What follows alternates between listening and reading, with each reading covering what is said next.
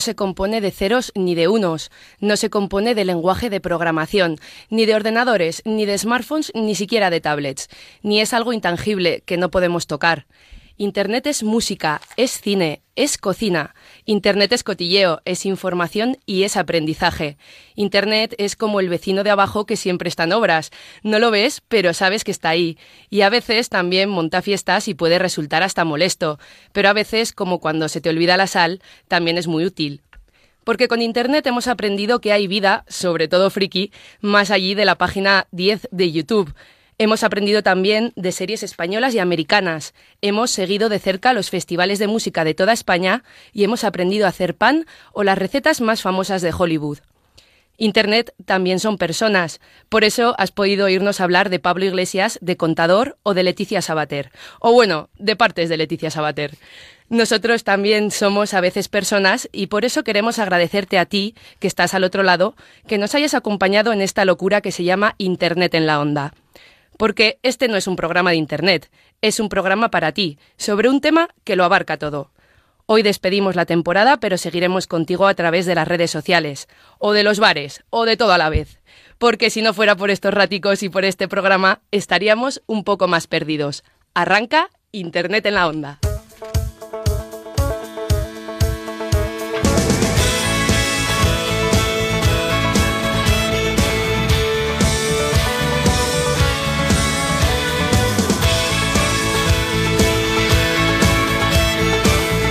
En Onda Cero, Internet en la Onda. Javier Abrego. Says I don't mind if you kick me. Seems like everybody has. Things go from bad to worse. You think they can't get worse than that, and then they do. You step off the straight and narrow and you don't know where you are. Use the needle of your compass to sew up your broken heart. Ask directions from a genie in a bottle of Jim Beam and she lies to you. That's when you learn the truth. If you're going through hell, keep on. 6 y 8, 5 y 8 en Canarias. Y estamos con la lagrimita. Esto es Onda Cero, esto es Internet en la Onda. Y prometemos no llorar. Este es el último programa de la temporada. No sabemos lo que va a pasar. No sabemos qué va a pasar con nosotros. Pero lo que sí sabemos es que ha sido un verano espectacular. Laura Azcona, que ha hecho la introducción al programa. Laura, buenas tardes. Buenas tardes. Laura, mm, que ha interrumpido su retiro laboral para estar en el último programa. Laura, eh, impresionante. Gracias. Impresionantes vosotros, compañeros. Sí, eso tienes razón. Arroba Laura Azcona en, en Twitter, ahí la podréis encontrar. Y, Laura tiene razón en algo. Este programa no acaba aquí. Eh, estaremos con vosotros, ya os diremos también cómo, pero estaremos con vosotros mucho más allá de las ondas. Como también lo estará Vicente Hidalgo. Vicente, buenas tardes. Buenas tardes, Javier. Arroba Vicente Hidalgo en Así Twitter. es. Vicente con C de casa y H de Y H de hongo. 8. H de Eva. Idem. Idem. Eh, Aljoroco 4, arroba Aljoroco 4, Alberto Rodríguez, nuestro food truck Holy Food. Holy Food Truck o Capitán, mi capitán. Buenas ¿Qué tal? Buenas tardes. Muy bien. ¿Y usted? Bien, Bien. bien. tienes buena cara hoy. Sí, sí, sí, tienes razón. Yo, yo cuando tienes razón, tienes razón. ¿Qué te voy a decir? Punto. Arroba Palezaun, arroba Palezaun, Pablo Armendariz. Buenas tardes. Buenas tardes, Javier. Me decía que tenías una voz muy aterciopelada, ¿no? En esa introducción del programa. Yo no, yo no sé para qué narices hago yo las introducciones cuando hay gente que las hace mucho mejor que, que yo, desde luego. Por Bueno, cierto, nunca dices tu propio Twitter, arroba FJ Ábrego. Sí, sí, la verdad es que no lo digo nunca. Ya, ya, ya eres gurú, o sea que no, no- no- no tienes que no tienes que alcanzar ese nivel, con lo cual no tienes esa preocupación follower. Estás, estás en lo cierto, estás en lo cierto. eh, porque followers igual a amor, pero muchas veces problema, pero amor, el, como amor, el que nos trae cada semana David Gracia. David, buenas tardes. ¿Qué tal? Muy buenas tardes. ¿Amor con H o amor sin H? Con H, lo traigo con H. Bien. lo, tengo, lo tengo fresquito. Eso, pero en los comentarios de YouTube, en los vídeos, siempre hay gente que pone amigo con J y amor con H. Es que amor con H es como más que amor sin H, ¿no? Y seguramente Más- lo más hayas visto letras, en más mayúsculas también. Oh yeah. Oh, yeah. Oh yeah. Arroba eh, Elena VP4, Elena Villarreal, buenas tardes. Buenas tardes, Javier. Entiendo que, que con pena, ¿verdad, Elena? Pues sí, la verdad es que Bueno, sí. hay que decir que Elena Villarreal y Vicente Hidalgo han sido dos de los fichajes de este año de la temporada de Internet en la Onda. Habéis, tanto Elena como Vicente, pasado con notísima vuestras intervenciones.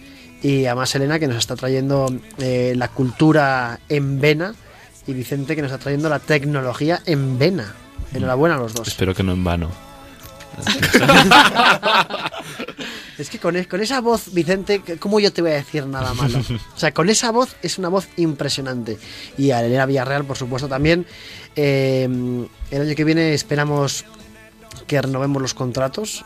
Sabemos que la, la negociación con Elena Villarreal en concreto fue muy dura. Había otras cadenas detrás de Elena Villarreal. Pero eh, lo conseguimos. Y Elena, ¿cómo te has encontrado con este nuevo equipo? Pues genial, la verdad que muy muy bien, la acogida genial, me he sentido comodísima, muy arropada tanto por ti, Javier, como por todo el equipo, por los oyentes. No tengo palabras suficientes. Muy Ay, bien. que vamos a llorar.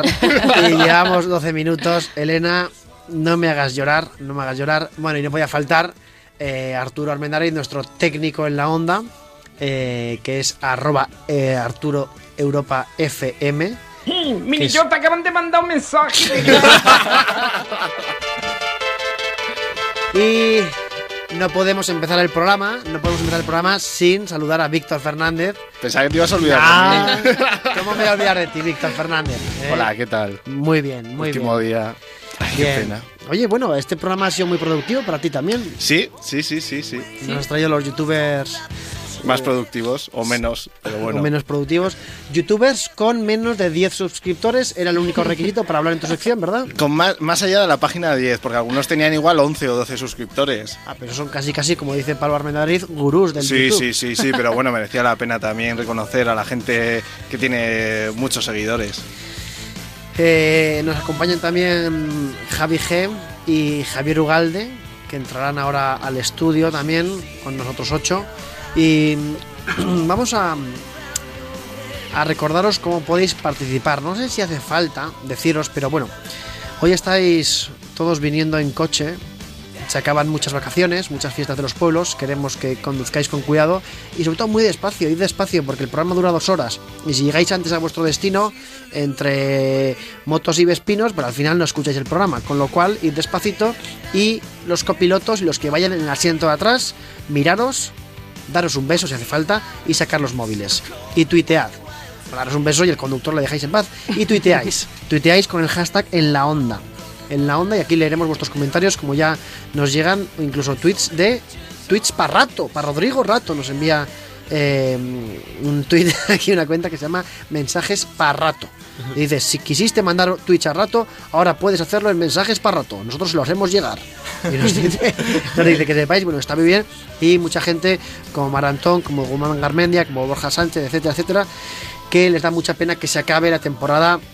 Bueno, eh, tranquilos, que aquí vamos a estar con vosotros y ya os explicaremos qué vamos a hacer a partir eh, de ahora. Nuestra cuenta de Twitter es arroba internet en onda. Puede que hoy lleguemos a los 2.500 seguidores. Y yo os aconsejo, amigos, que sigáis la cuenta, porque aparte que os seguimos de vuelta siempre, esto es el follow back de toda la vida, os seguimos de vuelta.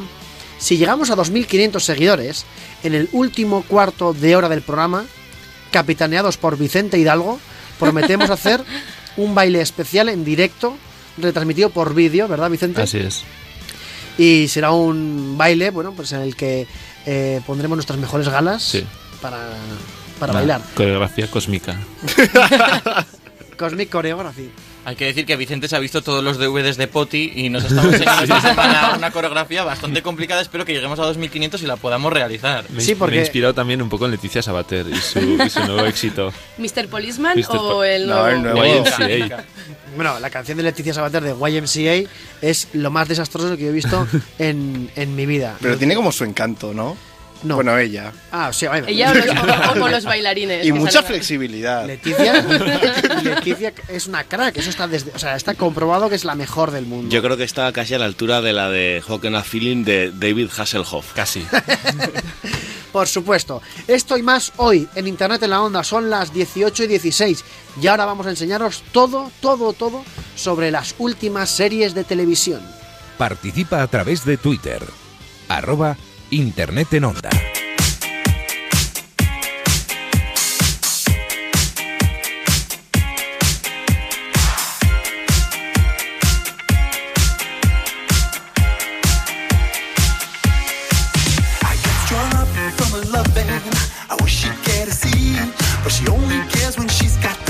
Bueno, pues como hoy es un programa especial, es nuestro último programa de la temporada, hemos querido recopilar algunas de esas leyendas urbanas que circulan por internet sobre los hipotéticos o supuestos finales de algunas de las series más famosas de, de televisión. Entonces, por ejemplo, podemos encontrar, no sé si vosotros recordáis, bueno, hay mucho, hay muchas hipótesis, hay muchas versiones, por ejemplo, de Oliver y Benji, de Doraemon, lo vamos a hablar, pero quería empezar con una de nuestra infancia para la gente que nacimos en los 80, 90, yo creo que la recordarán una sobre dinosaurios, ¿os suena? sí. Que eran como unos muñecos así Sí, muy sí, grandes. sí. Yo creo que ¿Te, con la te cabecera- refieres a, a dinosaurios? Dinosaurios, eso es.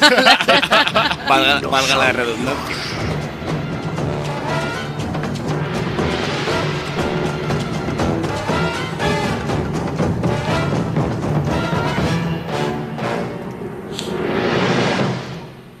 Cheeky! Ya estoy aquí. Vale, había que llegar hasta ahí. Entonces ya sí, yo creo que ahí sí que suena, Sí, ¿no? tú no, cuando- mami, joder. Cuando llegaba ya el, el dinosaurio padre allá a casa, bueno, pues esta serie que se emitió entre el año 1991 y 1994 era en realidad una comedia familiar, ¿no? Era el padre de familia que se dedicaba a talar árboles en el bosque, tenía una mujer, dos hijos adolescentes y el bebé que siempre estaba en el huevo.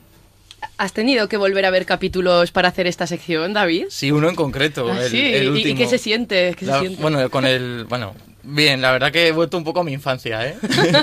y no estaba nada mal esa serie. Hay que decir también que lo- para aquellos, eh, aquellos años, en el año 91, los muñecos que eran animatronics estaban muy currados, la verdad. Hacían falta tres personas para poder mover los muñecos. Era una serie un poco cara. Bueno, ¿qué comentan en internet sobre el final de Dinosaurios? Dicen que el último capítulo se llamaba Naturaleza Cambiante y la empresa donde trabajaba el padre de familia, Air Sinclair, eh, rociaba a todo el mundo con una especie de herbicida y hacían que el planeta se convirtiera en un desierto. Entonces querían que volviera a llover y tiraban bombas sobre el planeta, creaban una gran nube que lo que hacía era provocar una gran una gran glaciación y todo el mundo se quedaba helado y todos los personajes morían. Entonces os pregunto, ¿creéis que este es el final verdadero o no? O sea, este Ah, el es final, ver- juego. final verdadero de la serie Esto es lo Dinosaurios. que se comenta en internet sobre el final de Dinosaurios. Entonces, ¿vosotros creéis que es verdad que este fue el final que emitieron o no? ¿O es algo un trolo, es algo falso? Pues mira, es tan bizarro que yo creo que sí. Pero estamos, estamos Pero- hablando de que un dinosaurio coge y se pone a echar bombas y herbicidas, provoca una A ver, glaciación. que Yo- llevaba, que llevaba una camiseta de leñador también, o sea, que te quiero decir que... Pero Yo pensaba, moda. yo pensaba que estabas hablando sobre Tianjin ahora mismo. Yo digo que no.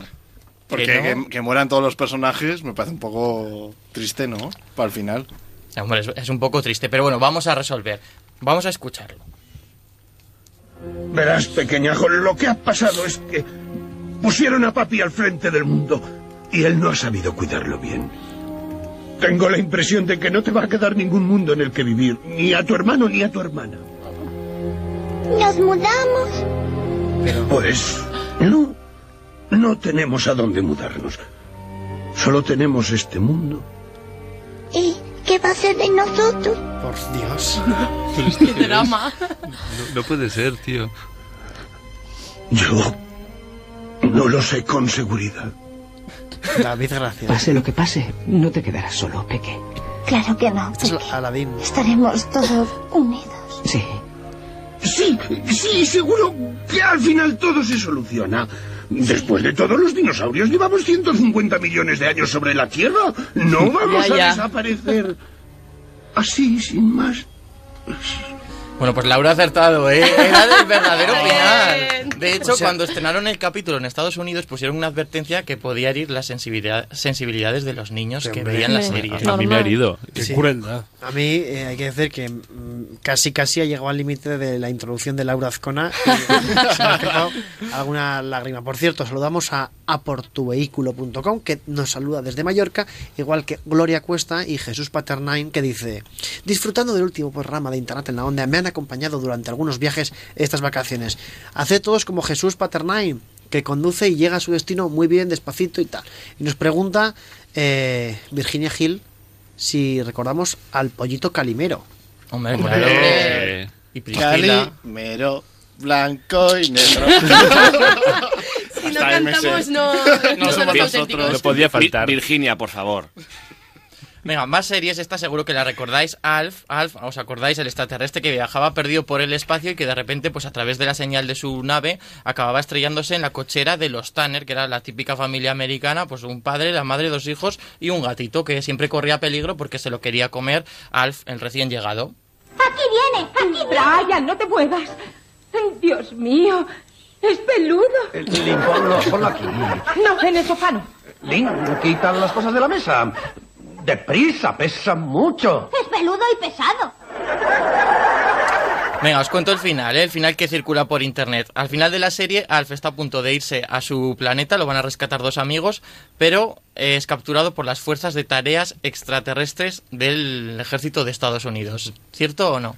O sea, que lo capturan al final y lo matan o...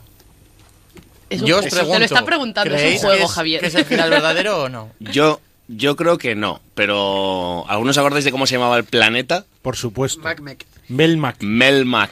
Melmac, efectivamente. Es que, me, es que me encantaría que acabaran los planetas Neptuno, Neptuno y Melmac. O sea, que, Efe- no, no, efectivamente. Melmac. Venga, vale, vosotros habéis dicho que no y es cierto, no es el final. Ocurrió, pero no fue el final. Viaje, amigo. No hay problema. Ahora hay poco tráfico.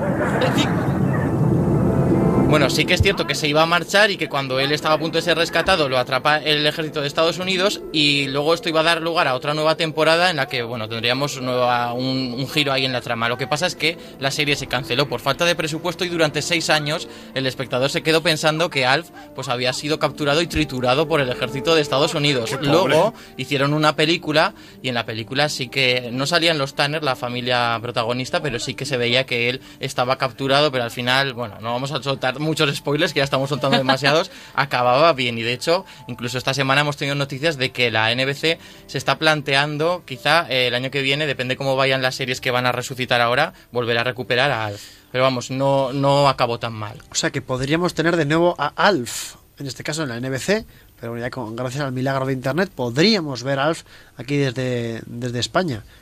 Pero no lo matan. No, al final no. O sea, durante No, seis no. años la gente creyó que sí. pero- No se queda reducido a, a cachitos de goma espuma. Cachitos de hierro y plomo. Ah, Es buena canción. Eh, Ki- Ki- Kiko Veneno. Kiko Veneno, gran programa también. Otra serie que seguro que recordaréis. ¿Lo Eh, conocéis? Cachis- Cachitos de hierro y cromo. Claro. Cromo, ¿y qué he Sí, dicho? el de la 2. De hecho, hablamos aquí esta temporada Sí. del programa. De hecho, ¿no lo hacíamos nosotros? No, lo hacía otra persona. Creo que era Nos, otra. nos sí. hubiera gustado. Lo único malo de ese programa es que no se nos ha ocurrido a nosotros, como diría Javier. Lo que pasa es que ese programa tenía demasiados cortes y no hay nadie aquí capaz de traer tantos cortes. Eh, zas. En toda esto, esto es un, un reconocimiento al trabajo ingente de David Gracia que tarda una media de 5 o 6 horas en sacar todos los cortes que estáis oyendo aquí. David, por cierto, enhorabuena. No, Sí, sí, va ma- mal internet, lo dijimos además en Twitter, es porque estamos ahí buscando cortes para, para esta sección. Venga, otra serie, El Chavo del Ocho, la recordaréis, ¿no? Estaba protagonizada por Roberto Gómez Bolaños, que era un comediante mexicano, ya sabéis, era una vecindad en donde estaba el Chavo, que era un niño huérfano que siempre se metía en una especie de barril de madera, sus amigos Kiko y la Chilindrina. Bueno, también en internet circula un final un poco dramático para esta serie, y es que el Chavo del Ocho al final moría atropellado por un coche dentro de la vecindad. ¿Sí o no? Eh, espero que no. Yo espero que No. tampoco. No. Si no lloraría mucho, ¿no? Este no es el que lloraba así un poco. Pero, pero una, una vez muerto ya no podía llorar. ya, eso también es cierto. Venga, no. Esto no, no llegó a ocurrir y de hecho el sketch final, o sea, el programa llegó a acabar, pero luego el, el- el comediante Roberto Gómez Bolaños siguió haciendo del Chavo del Ocho muchísimos años, hasta el año 92 y el final pues fue, fue un final bastante normal y corriente, pero nada de un atropello. Está bien, a ver, ¿cómo se dice profesor? Teacher. ¿Y profesora? Catcher. No, no, chavo, también se dice teacher. Teacher es una palabra que no tiene género, por lo tanto da lo mismo profesor que profesora. ¿Da lo mismo profesor que profesora? Exacto. ¿Lo entendiste? Sí, profesora.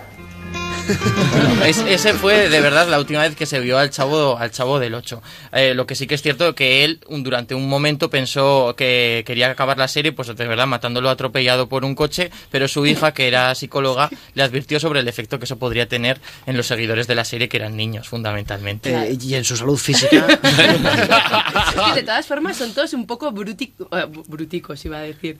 Brutos o dramáticos. Sí, ¿dónde, dónde ¿No? buscas esa clase de finales? Pues es que en internet ya sabéis que lo que vende es el drama y la sangre, entonces hay que buscar, o sea, la gente ah, propone finales un poco truculentos, como por ejemplo, este no es tan, tan así, tan heavy. El de Luz de Luna, que era la serie que dio a conocer a Bruce Willis, una serie que se emitió entre el 85 y el 89 en el canal ABC de Estados Unidos.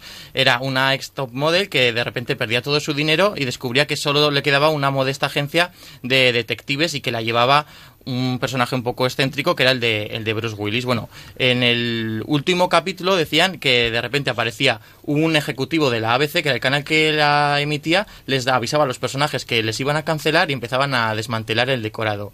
Esto es lo que se dice en internet. ¿Y vosotros decís que es verdad o que es mentira? O sea, el rumor que circula por internet es que el mismo ejecutivo de la, de la ABC. Apareció en la serie y les dijo que les cancelaban. ¿Verdad o mentira? Yo digo que mentira, eso es- no puede ser. Yo digo que verdad. Yo digo que verdad. Yo digo que verdad y que aprovecharon el contexto para hacer ya el final de la serie de algo real como la vida misma. Lo vamos a escuchar. ¡Déjame! ¡Yo no puedo impedirlo! ¡Sí puedes! ¡Qué alegría verte! ¡Déjame! Tenemos que salir de aquí. ¿Qué demonios Nos han pasa? suprimido. ¿Qué? No tengo tiempo de explicártelo, pero dentro de 6 minutos y 14 segundos dejaremos de existir como personajes televisivos. ¿Dónde están nuestros muebles? ¿Qué pasa con el decorado? ¿Dónde se llevan nuestra vista? No hay necesidad de Sí, sí, o sea, fue verdad, ¿eh? Realmente, además era una serie que jugaba mucho con el lenguaje televisivo y hicieron un, un autoguiño ahí en el último capítulo. Además es que los dos actores protagonistas se llevaban a matar, entonces eh, ya no podían seguir con la producción y bueno, le dieron este final. Qué, qué grande es el, el doblaje de Ramón Langa poniendo voz a, a voz a Bruce Willis. Eh, tengo una pregunta, bueno, nos dice Jordi a través de Twitter en el hashtag en la onda, recordad nuestro Twitter arroba internet en onda, que si nos seguís os seguiremos y tenemos que llegar a 2500. Jordi nos dice en Twitter, pregunta para expertos, ¿qué pide Alf? ¿Un Alfton Martin o un Alf Romeo?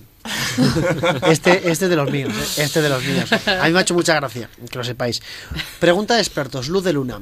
¿Cómo se llamaba la secretaria de Bruce Willis? ¿Sabes qué pasa? Que había gente aquí que no sabía ni hablar todavía cuando Ya. se emitía la serie. Yo, de hecho, cuando se canceló tenía un año. Yo no sé Cri, cómo cri, se cri. llamaba. Señorita Topisto. Señorita Topisto. Qué bueno, qué bueno. Que nos lo dicen por Twitter, por cierto. Que nos lo dicen por, por Twitter. Dice Fernando, la señorita Topisto, muy rápido, muy rápido y muy bien. Bueno, Señorita Topisto. otra serie que igual recordamos un poco mejor, porque empezó en el año 69 y, y todavía está ahí coleando. Doraemon, Doraemon. Pensaba que iba... ドラえもん。El gato cósmico. No, que pensaba que ibas a hablar de una serie que sigue coleando desde el 69 y digo, joder, pues cuéntame, ¿eh? ¿cómo pasó? Yo, Doraemon, Doraemon empezó en el 69. Eh, como el manga y luego la serie de televisión en el año 73. Yo, la verdad que cuando he escuchado a Laura eh, con lo de 69 y colear pensaba algo peor. Ahí, ya estamos, y es que de verdad yo no sé para qué vengo, ¿eh? Bueno, a ver, eh, el argumento es de sobra conocido. Doraemon, que era un gato que desde el futuro eh, para cuidar al abuelo de- del protagonista y hacerle la, la vida más fácil. Bueno, estos finales sí que son un poco dramáticos. Os voy a dar a elegir entre dos. El A ver. final A, a ver qué elegís, es que Novita, el protagonista, en realidad está en coma y Doraemon y todos los demás personajes son fruto de su imaginación. O B, Doraemon se queda sin batería, se apaga y si Novita lo quiere volver a activar, va a perder eh, toda la memoria y todo lo que han vivido lo, lo olvidará. Entonces él se convierte en un científico de éxito y consigue enchufar de nuevo a Doraemon, pero que recuerde todo lo que todas sus aventuras. Uno de esos dos finales, el de que es todo un sueño, por así decirlo, o el de reiniciar el, el bicho, el, es uno, uno de los dos es real. Yo quiero que es uno de los dos, o sea, los dos circulan por internet, a ver qué pensáis. Estoy seguro de que es el segundo. O sea, es No, como es el súper primero. propio de, de los japoneses, ¿no? El niño se convierte en director de Sony o de Nintendo. ¿no? Hombre, cara de empollón tenía Novita, eso Pues yo creo que es el primero. Por el bien de mis sobrinos, espero que sea el segundo. Yo voy a votar el primero también, venga, si tenemos mitad y mitad. Yo no sé, porque me parece todo tan bizarro y tan. Pues muy, os- muy japo. Os voy a decir que ninguno de los dos es cierto. y que la serie... Eso no vale. es que además Abrego ha estado a punto de arruinarlo, porque es, o sea, es uno de los dos, no, no era ninguno de los dos. De hecho, la serie ha durado tanto que los autores del manga, que eran dos personas, uno de ellos falleció ya en 1996 y la serie no acabó, o sea, la, están, la siguen haciendo, pero sus creadores originales ya no, no están detrás del proyecto, con lo cual no hay un final, aunque sí que es cierto que hay varios capítulos en los que en- eh, los dos personajes han acabado despidiéndose. Te echaré de menos, cuídate. No te vayas, no quiero que te marches. ¡Espera! ¡Doraemon vuelve! Es lo mejor para ti. Prométeme que no te meterás en líos, ¿vale? No quiero que. Eh, muy triste. Oye, ¿qué pasa con la tristeza en este programa? El otro día, tengo que decir, en la peluquería estaba yo cortándome el pelo, no a mí mismo, sino a través de un peluquero. y en la televisión estaban echando un capítulo de Doraemon. Y era muy curioso porque estábamos el peluquero y yo solos en la peluquería. Y no cambió, O sea, es que no el- cambió. El, peluquero entendió, además, una tele de mil pulgadas, una tele impresionante. El, el- el peluquero en este caso entendió que lo mejor para romper el hielo era poner Doraemon. Igual le gustaba a él. ¿Quién no hubiera hecho eso mismo? ¿Sabes lo que pasa? Y a mí cuando me preguntan eh, cómo quiere que le corte el pelo. Como Doraemon. como, como el de la tele, por favor. ¿Cómo quiere que le corte el pelo? Digo, en silencio, por favor. De verdad. Si, si vivieses en Corea del Norte, podrías decir el número 3 o el, o el número No, 8. Si solo hay dos, Ocho, ¿no? yo creo Ah, no, que ocho es ¿cuántos más. hay? Había Hay 10. 13. 13. Trece estilos, nada más. Nos saludan, por cierto, Imanol desde Suances, corriendo con la aplicación de Onda Cero en el móvil, en el 91.9 de Suances, con una foto de la playa entre Imanol y luego también otro tuitero llamado Francisco Arrocha, que nos manda fotos desde la playa. La semana que viene ya podremos estar todos en la playa Agustito, Agustito, Agustito, pero os echaremos mucho en falta. ¿Qué más series Bueno, aunque tenemos? de Doraemon hemos dicho que no hay un final, sí que es cierto que los creadores, eh, cuando todavía estaban detrás del proyecto, dejaron escrito en el año 73, como cuentan en el blog Kelko, con dos os, que un capítulo en el que de repente eh, Novita se enfrentaba a Gigante, ya sabéis que es el antagonista un poco de la serie, perdía, perdía mm, con él la, la pelea, luego volvía a casa y Doraemon le decía que se iba a marchar. Entonces, de la furia que tenía, eh, Novita conseguía enfrentarse de nuevo con Gigante, le, le vencía y Doraemon veía pues que ya no le necesitaba, que ya se valía por sí mismo y se iba. Entonces dicen como que ese podría ser el final que a los creadores les hubiera gustado dar al personaje. O sea, hizo un Mary Poppins al final, ¿no? Sí. ¿O sois muy también muy pequeños para Mary Poppins? No. Va, pero esa como la han puesto cien mil veces. Pero Mary Poppins es universal, la han puesto y la seguirán poniendo. Yo Es como regreso al futuro, te, va, te la vas a comer un par de veces al año mínimo. Este año más, que además es el aniversario. Ya bueno, fue, ya que fue, me- fue en marzo, ¿no? Sí, bueno, pero este año. Quiero decir, marzo. No, que es que había una concentración, esto no lo sabes, había un evento No. en Silicon Valley, no, en Silicon Valley, no, en Palo Alto, para esperar a Marty McFly cuando llega del futuro. ¿Ah, sí? el 15 de marzo, y había una concentración, es cierto. Ah. Ah. Eh, no, no, es, es que iba a decir, me he quedado con lo de que Mary Poppins es universal y me la he imaginado como soldado universal y, y me ha descolocado un poco el tema. Estos rumores, David Gracia, cuando son las 18 y t- y 34, las 15 y 34 en las Islas Canarias, son los que circulan por internet sobre ciertas series y finales de series que son o, o verdadero o falser. Eso es, leyendas urbanas que hemos encontrado por internet. Y para Universal, como estábamos hablando, la serie que viene a continuación. Oliver, Benji, los magos del balón. Benji, Oliver, sueños de campeón. Benji. Es una serie universal porque la verdad que Oliver ha estado jugando, vamos, por todo el planeta, ¿eh? Por cierto, Habilitado en cualquier liga. ¿Te, te refieres porque el campo era kilométrico? Claro, porque Ignacio Sotés ya en Twitter nos dice que el final de Oliver y Benji sí que es bizarro, ojo. Pues sí, yo creo que se refiere al que os voy a contar ahora, que también hemos encontrado por internet. Resulta que Oliver está jugando la final de la Copa del Mundo contra Brasil el- en la selección japonesa, está a punto de marcar el gol que va a decidir el campeonato del mundo y de repente se despierta en una cama de un hospital y le cuenta a su madre el sueño que ha tenido y vemos como la cámara se aleja y lo vemos que no tiene piernas. Y todo es un sueño. ¿Eso es verdad o mentira? Nos lo preguntas. Os lo pregunto. Es mentira. Yo voy a decir que es falso porque Es es, muy cruel. ¿no? No puede ser. Yo, en honor a Paloma Lorenzo, amiga mía, voy a decir que es correcto. ¿Sabes? A- Arroba pelusa, porque además estuvimos exactamente hablando de este tema en vacaciones en una noche muy alegre, como pod- como podéis observar. Con muchas M's, ¿no? Sí, sí. Tan alegre como que decís, Buah, eh, Oliver no tenía piernas, se las había Es verdad, quitado". efectivamente. Bueno, lo que se comenta de este final es que en el, en el principio de la serie él es atropellado por un camión y justo se interpone entre él y el camión un balón de fútbol y él sale rebotado y sobrevive. Entonces por eso él se afana tanto a, a deberle el favor, ¿no? A devolverle el favor al balón. O sea, eso es cierto. Eso, es- eso ocurrió, pero luego vosotros qué me decís, que os creéis este final, ¿no? No, yo no. No, yo sí. No, Yo me lo creo, sí, yo yo me lo creo. Si Oliver al final acaba siendo Antonio Resines, Es que es eso. me va a dar, me va a dar un mal. Eh, Pero podemos, peor. la gente en Twitter está nerviosa. Eh, tanto Víctor como Elena Villarreal como yo decimos que es falso. Eh, Pablo Armendariz dice que es verdadero. Eh, desvélanos, por favor, porque me tienes en, in albis. Es rotundamente falso. Bien.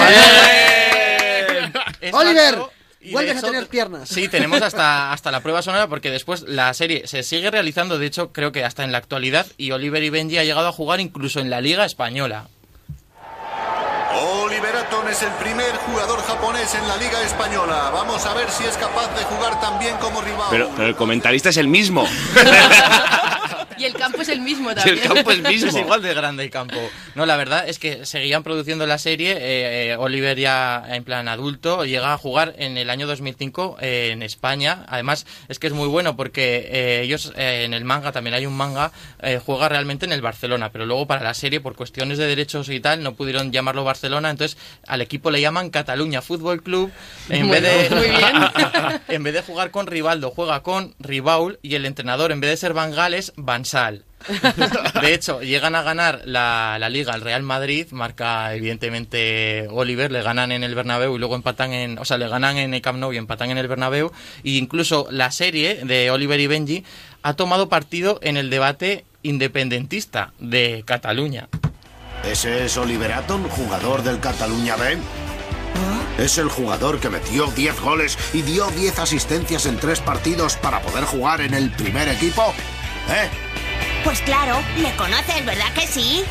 Por supuesto, todos le conocemos aquí en Barcelona. Estupendo, ya no soy el único que conoce a Oliver. Ahora todo el mundo le conoce en todo el país catalán. El mejor del país catalán, el más conocido en el país catalán. ¿eh? Lo dice un niño de Oliver de la serie. ¿Cuántos goles llega a meter? Yo me he quedado con esa duda. Eh, Probablemente la serie está patrocinada o subvencionada por la Generalitat de Cataluña.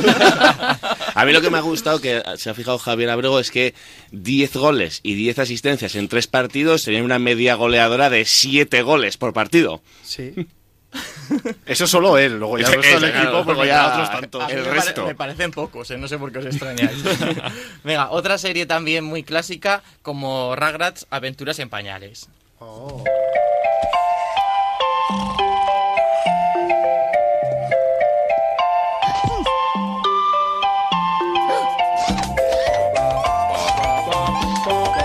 Venga, que en esta os vais a caer de la silla ya. Eh, lo que se rumorea en internet sobre Rugrats. Los bebés no existen y son producto de la imaginación de Angélica porque su madre la ignoraba y su relación con su padre es poco profunda. En realidad, Tommy nació muerto, por eso se lo imagina de esa forma un poco tan deforme.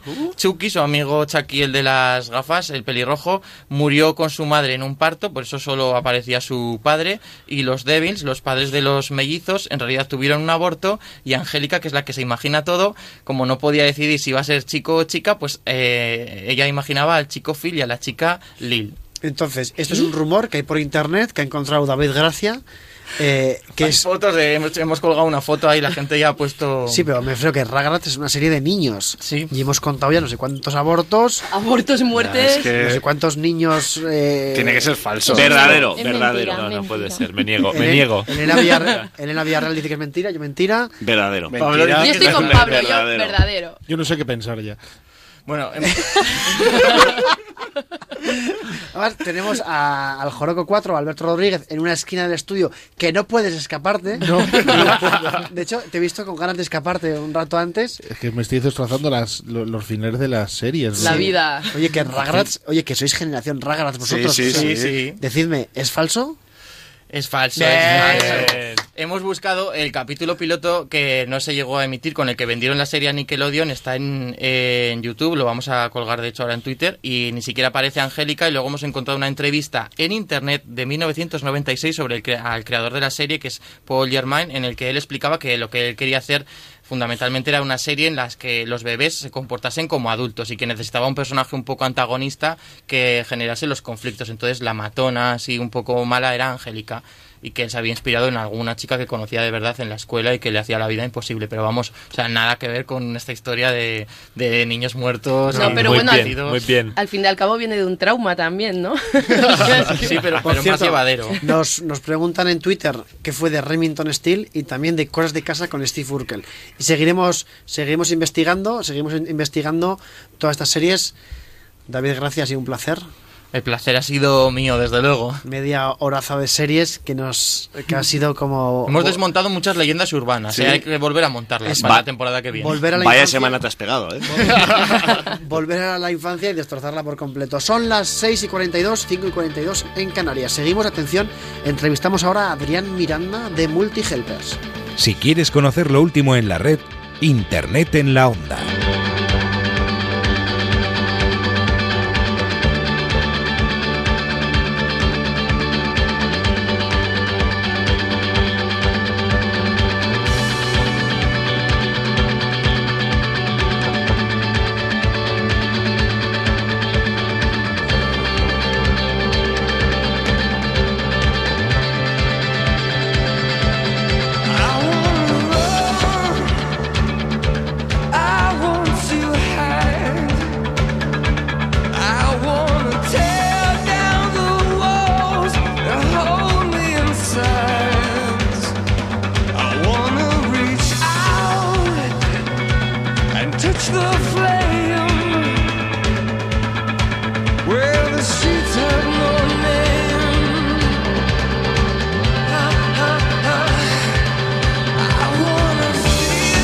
Lo prometido es deuda y ya sabéis que en este programa nos, nos gusta mucho cumplir nuestras promesas. Tenemos ya con nosotros a Adrián Miranda, que nos va a explicar Multihelpers, que lo que nació como un proyecto, al final se ha convertido en una plataforma, se ha convertido en una empresa.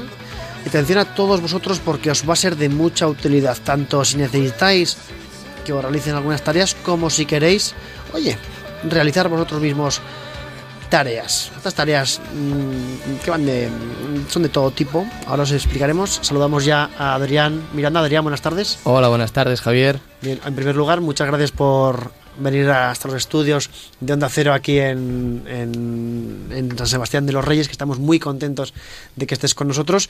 Eh, cuéntanos, ¿qué es Multihelpers?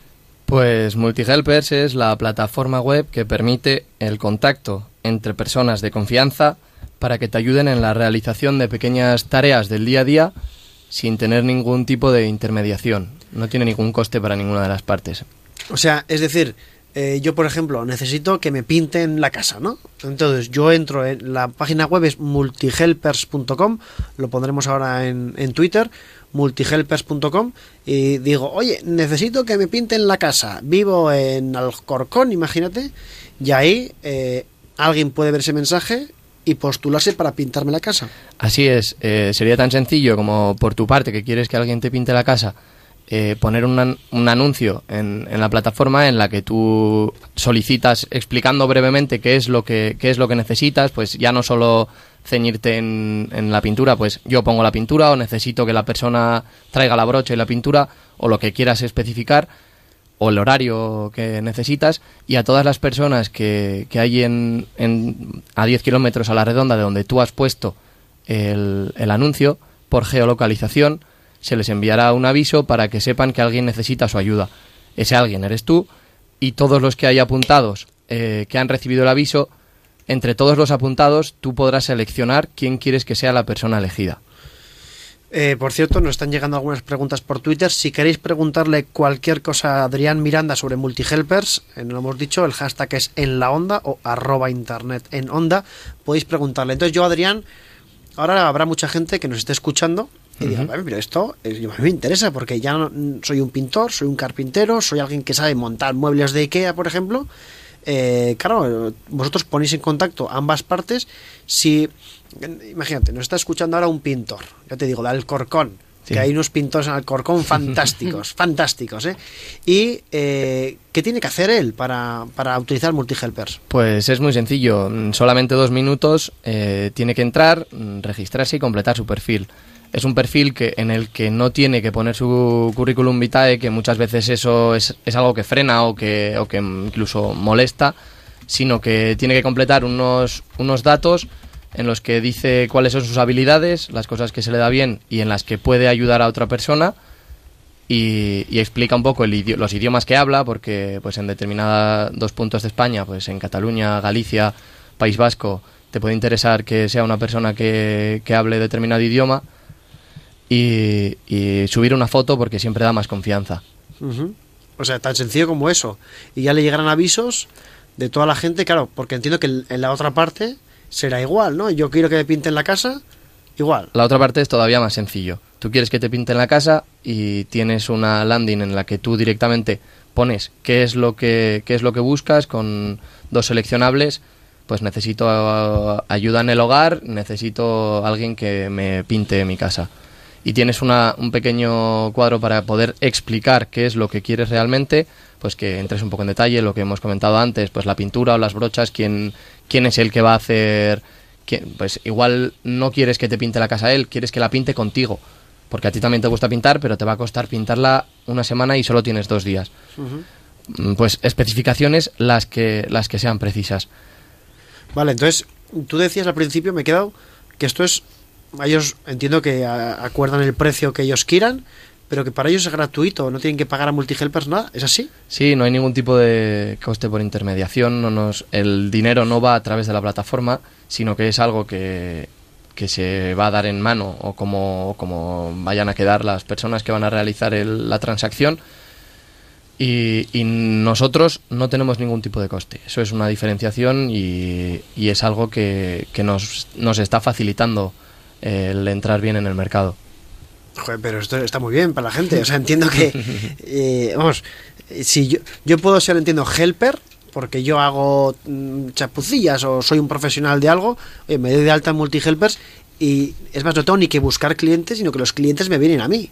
Eso es, esa es la idea que teníamos porque esto proviene, esto proviene de la de un problema que tenemos eh, a nivel nacional, que es la gran tasa de personas desempleadas. Tenemos más de 4 millones de personas que tienen habilidades que, que, saben hacer cosas y pueden ser útiles para otras personas, pero que no se les da la oportunidad muchas veces. Incluso hay personas que tienen una experiencia, pues que han sido pues pintores que decías tú ahora, o fontanero, o que han estado haciendo, han, han estado ganándose la vida haciendo algo y que ya no pueden permitírselo por sí, pues eh, de manera autónoma o, o trabajando por cuenta ajena, y que esto les da la oportunidad de tener otra vía de, de entrada al mercado laboral, porque pueden conseguir el, pueden conseguir todo tipo de todo tipo de clientes sin necesidad de ir ellos poniendo carteles por los portales o por las farolas como, como hacen muchas veces. Eh, Adrián, eh, ¿este tipo de actividad se limita exclusivamente a gremios tradicionales o digamos que también tiene algún tipo de vertiente social? Es decir, pues yo, mm, imagínate, pasear a ancianos o... Sí, sí, sí. Eh, no queríamos delimitarlo solamente a gremios y que fuese pues como una ETT, sino que tú también puedes buscar pues un paseador de ancianos, un cuidador de animales, puedes buscar un, alguien que te cuide a tus, a tus hijos, un canguro. Eh, lo mejor que puedes hacer es echar un vistazo en la página para que veas cuáles son todas las todos los servicios que se pueden solicitar, pero sí, también, también está orientado eh, hacia ahí. No solo queríamos quedarnos con, con chapucillas en casa, sino, sino también coger, coger desde ahí. ¿Y hay alguna parte que sea, digamos, voluntariado en exclusiva, que no haya transacción monetaria de por medio? Sí, eso es algo que teníamos, que lo hemos pensado, lo teníamos planteado, pero, pero que se- seguramente lo dejemos para más adelante porque, porque no podíamos con todo, básicamente, pero, pero sí es algo que, te- que sí que teníamos en mente.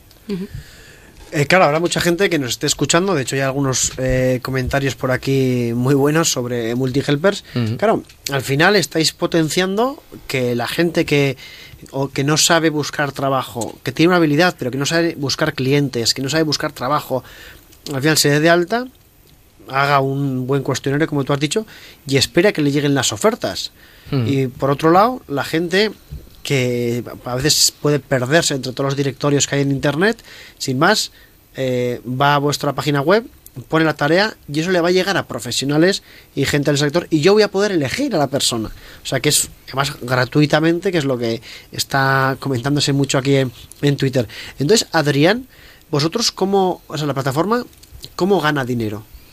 Nosotros eh, tenemos un modelo freemium que para el que lo desconozca lo que es que tienes un perfil gratuito y para conseguir unas mejores características de este perfil tienes que pasar al perfil de pago, al perfil premium.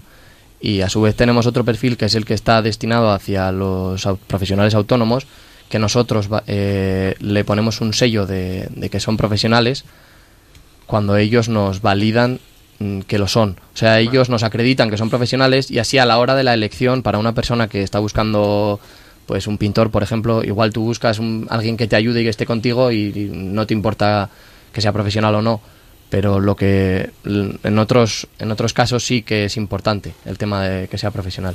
¿Y cómo se hace un poquito esa elección? Aparte del sello que has hecho de calidad, no sé si hay algún sistema de puntuación, de valoraciones, ¿cómo funciona eso? Sí, eh, eh, eso es eso es lo más importante. Lo que aporta en este tipo de comunidades, eh, porque esto es economía colaborativa y al igual que pasa en BlaBlaCar eh, o en Airbnb, eh, tú a la hora de la elección tienes unas valoraciones anteriores de otros usuarios que ya han, han solicitado servicios a esas personas o que han sido ayudados por esas personas y tiene eh, está valorado pues la tarea que ha hecho y le han puesto una puntuación. Así tú puedes estar viendo qué es lo que qué es lo que le han ayudado y, y, y cómo qué piensan sobre sobre esa persona. Eh, queda muy claro. Los comentarios están siendo muy buenos. Enhorabuena, Adrián, por tanto por la empresa como por la plataforma. Que entiendo que lo que nació como una idea, que entiendo una idea que te rondaría la cabeza, seguías pensando, pensando, al final te lanzaste a montar Multihelper, Multihelpers, que repetimos la página web, que ya hemos colgado en, en Twitter, es multihelpers.com y su Twitter es multihelpers-es o barra baja, como dice Víctor Fernández. ¿Y cómo, cómo es el... Claro, tú te lanzas en plena crisis también a montar tu empresa, además una empresa en la que eh, casi casi es nueva, por así decirlo, o sea que no hay algo parecido, o por lo menos no que, no, que conozcamos, hay que educar mucho a la gente. ¿Cómo ha sido el hecho, este acto de montar la empresa? ¿Ha sido fácil, difícil? Pues en, primer el primer momento fue complicado porque yo estaba trabajando, estaba trabajando en el sector financiero y pues tuve que tomar la decisión, tuve que tomar la decisión de, de dejarlo porque al final esto pasó de ser una idea eh, y con mis socios esto fue cogiendo un tamaño en el que hacía falta que alguien dedicase tiempo real. Y ahí sí hubo una decisión complicada que fue la de, mm, entre comillas, dejarlo todo, porque yo tenía un contrato de dos años, empecé en prácticas, pues lo que, lo que es algo más habitual cuando sales de la universidad, pues unas prácticas, luego te contratan durante un tiempo y después pues, a, a pelear por seguir. Pero yo te- tenía todavía un año y medio de, de contrato en el, pues donde he dicho, en el, en el sector bancario y, y decidí dejarlo. Decidí- esa decisión sí fue complicada, pero... Con un par. Mm, bueno, Sí, pues al final soy joven y si no lo hacía ahora podía, podía estar toda la vida dando cabezazos contra la pared diciendo ¿y por qué no lo hice y por qué no lo hice? Es así de sencillo. Eh, mm, en ningún día de todos los que me he levantado de la cama desde entonces me arrepiento de lo que hice. Al contrario, o sea, yo me levanto de la cama y digo, y digo qué bien, por mucho que tenga seis mails que son de usuarios que están diciendo no me funciona aquí, no me funciona allí, mm, no me arrepiento. Hubiera sido una vida mucho más sencilla la otra, pero esto al final... Y además el proyecto, el proyecto que era, eh, estamos hablando de un proyecto en el que es un apoyo a personas.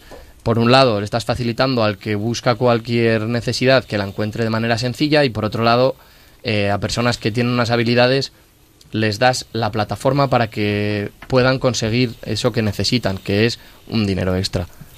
Estamos hablando con Adrián Miranda de Multihelpers, multihelpers.com. Ahí si entráis en, en la página web os podéis registrar, tanto si sois de hacer tareas, por así decirlo, tareas de todo tipo, Helpers. Hel- eso es, como si sois, claro, multihelper, porque hay multi de muchos, de Claro. muchas tareas, y helpers de ayudar, y multi de, de a mogollones de gente, que, Sí, que está, sí. Muy, está muy bien, porque claro, entiendo que poco a poco vais consiguiendo usuarios, usuarios, eso va llenando y cada vez es más útil la plataforma. Para toda la gente que nos esté escuchando, que entre en la plataforma multihelpers.com y ahí podrá registrarse, que es muy sencillo. Ahora, Vicente Hidalgo tiene una pregunta para ti. Agárrate, que las preguntas de, las preguntas de Vicente Hidalgo son complicadas. No, yo estoy encantado. De hecho, me encanta y quiero, quiero reconocerte lo bien que habéis aplicado el concepto de economía colaborativa. Sobre todo ahora mismo que estamos viendo los casos como Uber y el sector del transporte con los taxis. Airbnb, el sector de la hostelería.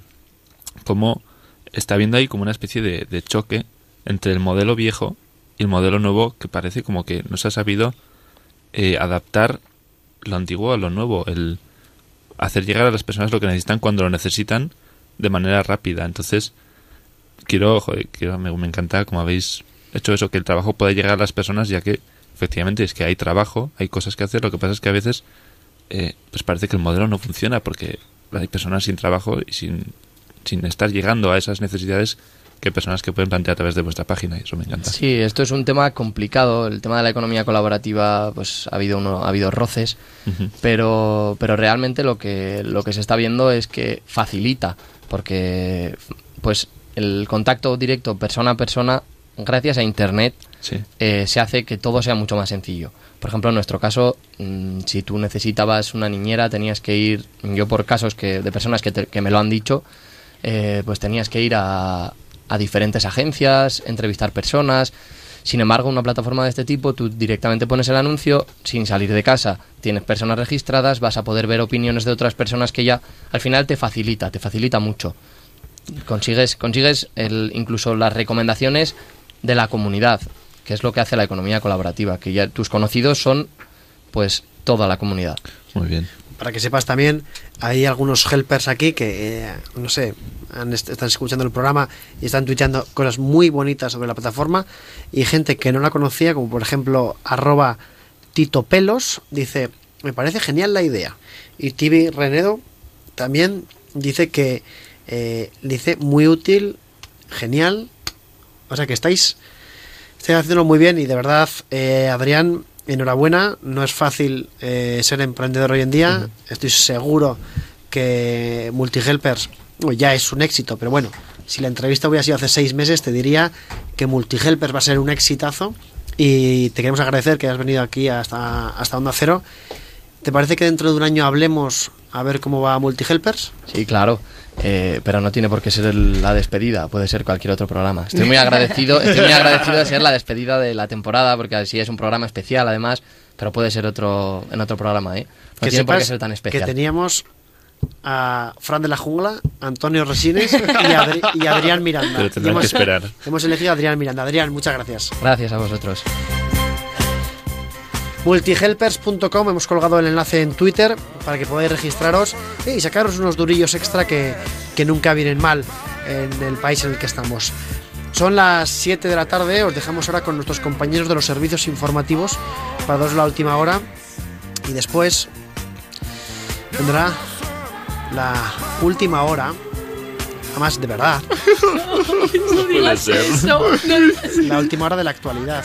Ah, vale, vale, vale. La última hora de Internet en la Onda. Seguimos dentro de 5 minutos. Internet en la onda. Onda Cero.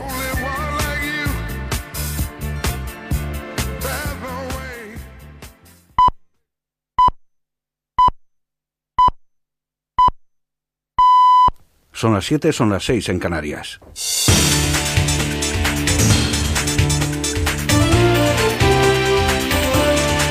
Noticias en Onda Cero.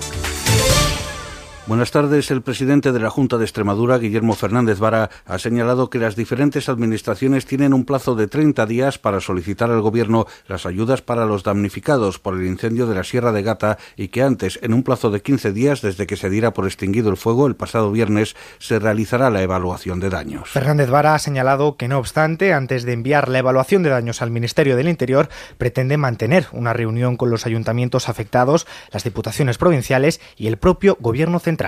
Y ahora viene el momento de, de, empezar a dar la respuesta que la gente está esperando. Estamos en pleno proceso de evaluación de daños.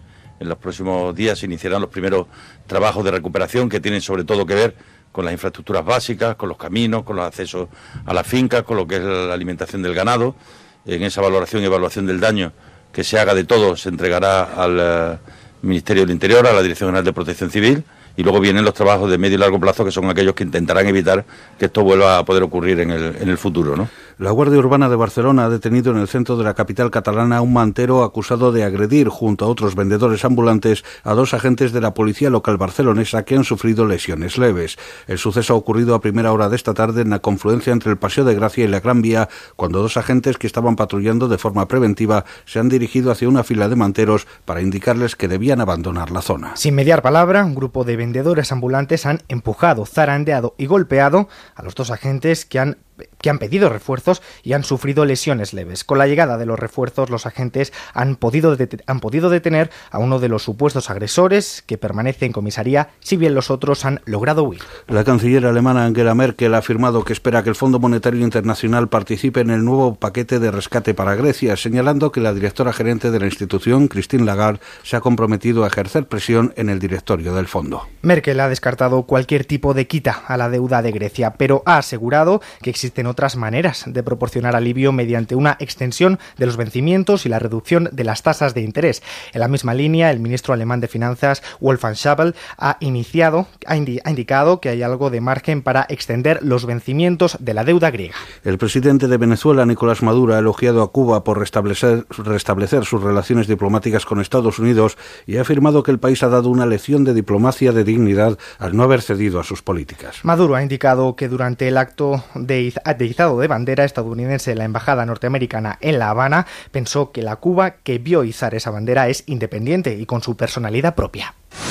Cuba está dando una lección de lo que es la diplomacia de la dignidad, diplomacia de paz. Al mundo es admirable lo que ha logrado Cuba. Al menos 413 personas de 19 nacionalidades distintas han sido detenidas por las fuerzas de seguridad saudíes que las acusan de pertenecer al grupo yihadista Estado Islámico. Las detenciones se han producido en los últimos 60 días, periodo durante el cual las autoridades se han incautado también de armas y documentos que supuestamente prueban la vinculación de los detenidos con la organización extremista. En los últimos meses han sido condenadas a penas de cárcel y muertes cientos de personas por terrorismo en Arabia Saudí, que ha estipulado como delito la lucha en países como Siria e Irak, donde el Estado saudí participa en la coalición internacional que bombardea posiciones extremistas. El pasado noviembre, una grabación atribuida al dirigente del Estado Islámico Abu Bakr al-Baghdadi instaba a la guerra en Arabia Saudí y urgía a los saudíes a rebelarse contra los chiíes de su país, la familia gobernante al-Saud y el ejército. Información deportiva con Javier Matiache. El Valencia y el Manchester City han llegado a un acuerdo para el traspaso de Otamendi, según ha podido saber Onda Cero. Los de Mestalla ingresarán 40 millones de euros, además de la cesión de Mangala, que será el sustituto del argentino. Mañana se disputa la vuelta de la Supercopa de España en el Camp Nou. Pese a la importante ventaja del Athletic de Bilbao, Ernesto Valverde no siente vértigo por el resultado de la ida. Eso no, lo que pasa que enfrente tenemos al Barcelona y sabemos que el que es un equipo que aún jugando, aún no jugando al 100%, te puede hacer cinco o seis ocasiones de gol claras.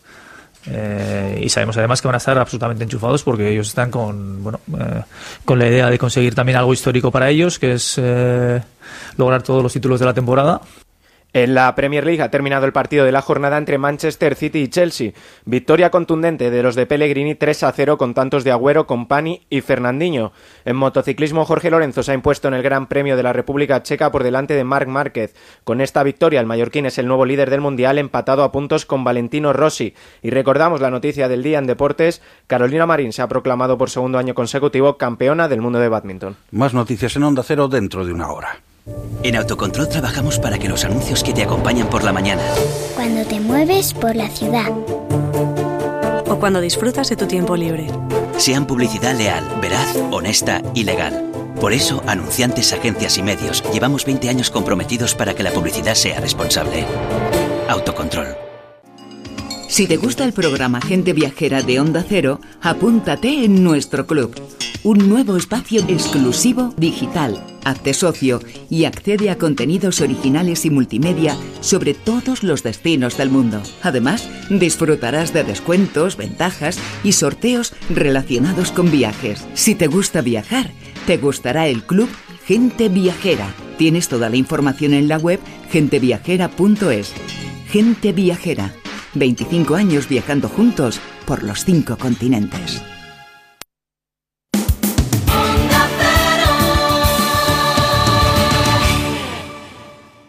En Onda Cero, Internet en la Onda. Javier Abrego. Sirens are screaming and the fires are howling way down in the valley tonight.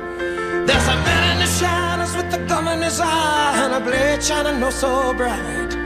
There's evil in the air and there's thunder in the sky and a killer's on the bloodshot streets. And down in the tunnel with a deadly horizon, oh, I swear I saw a young boy down in the gutter. He was starting to foam in the heat.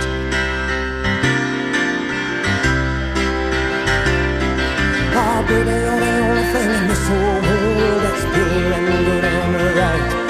And wherever you are there's always gonna be some light. But I gotta get out, I gotta break it out now before the final crack of dawn. So we gotta make the most of our one night together. When it's over, you know we'll both be so alone.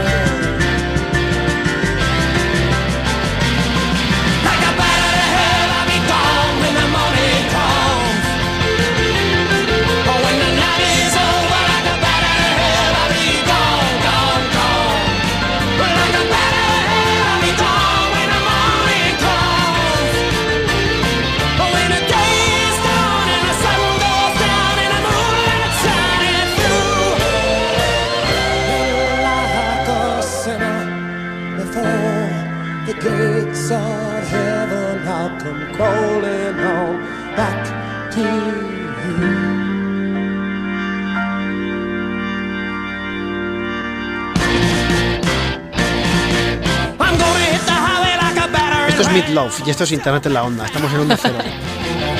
Víctor Fernández, buenas tardes. Buenas tardes, ¿qué tal? Muy bien. es que pensaba que era Bon Jovi y me estaba asustando. No, Bon Jovi hemos puesto antes, Runaway. Ah, bueno. Runaway. ¿eh?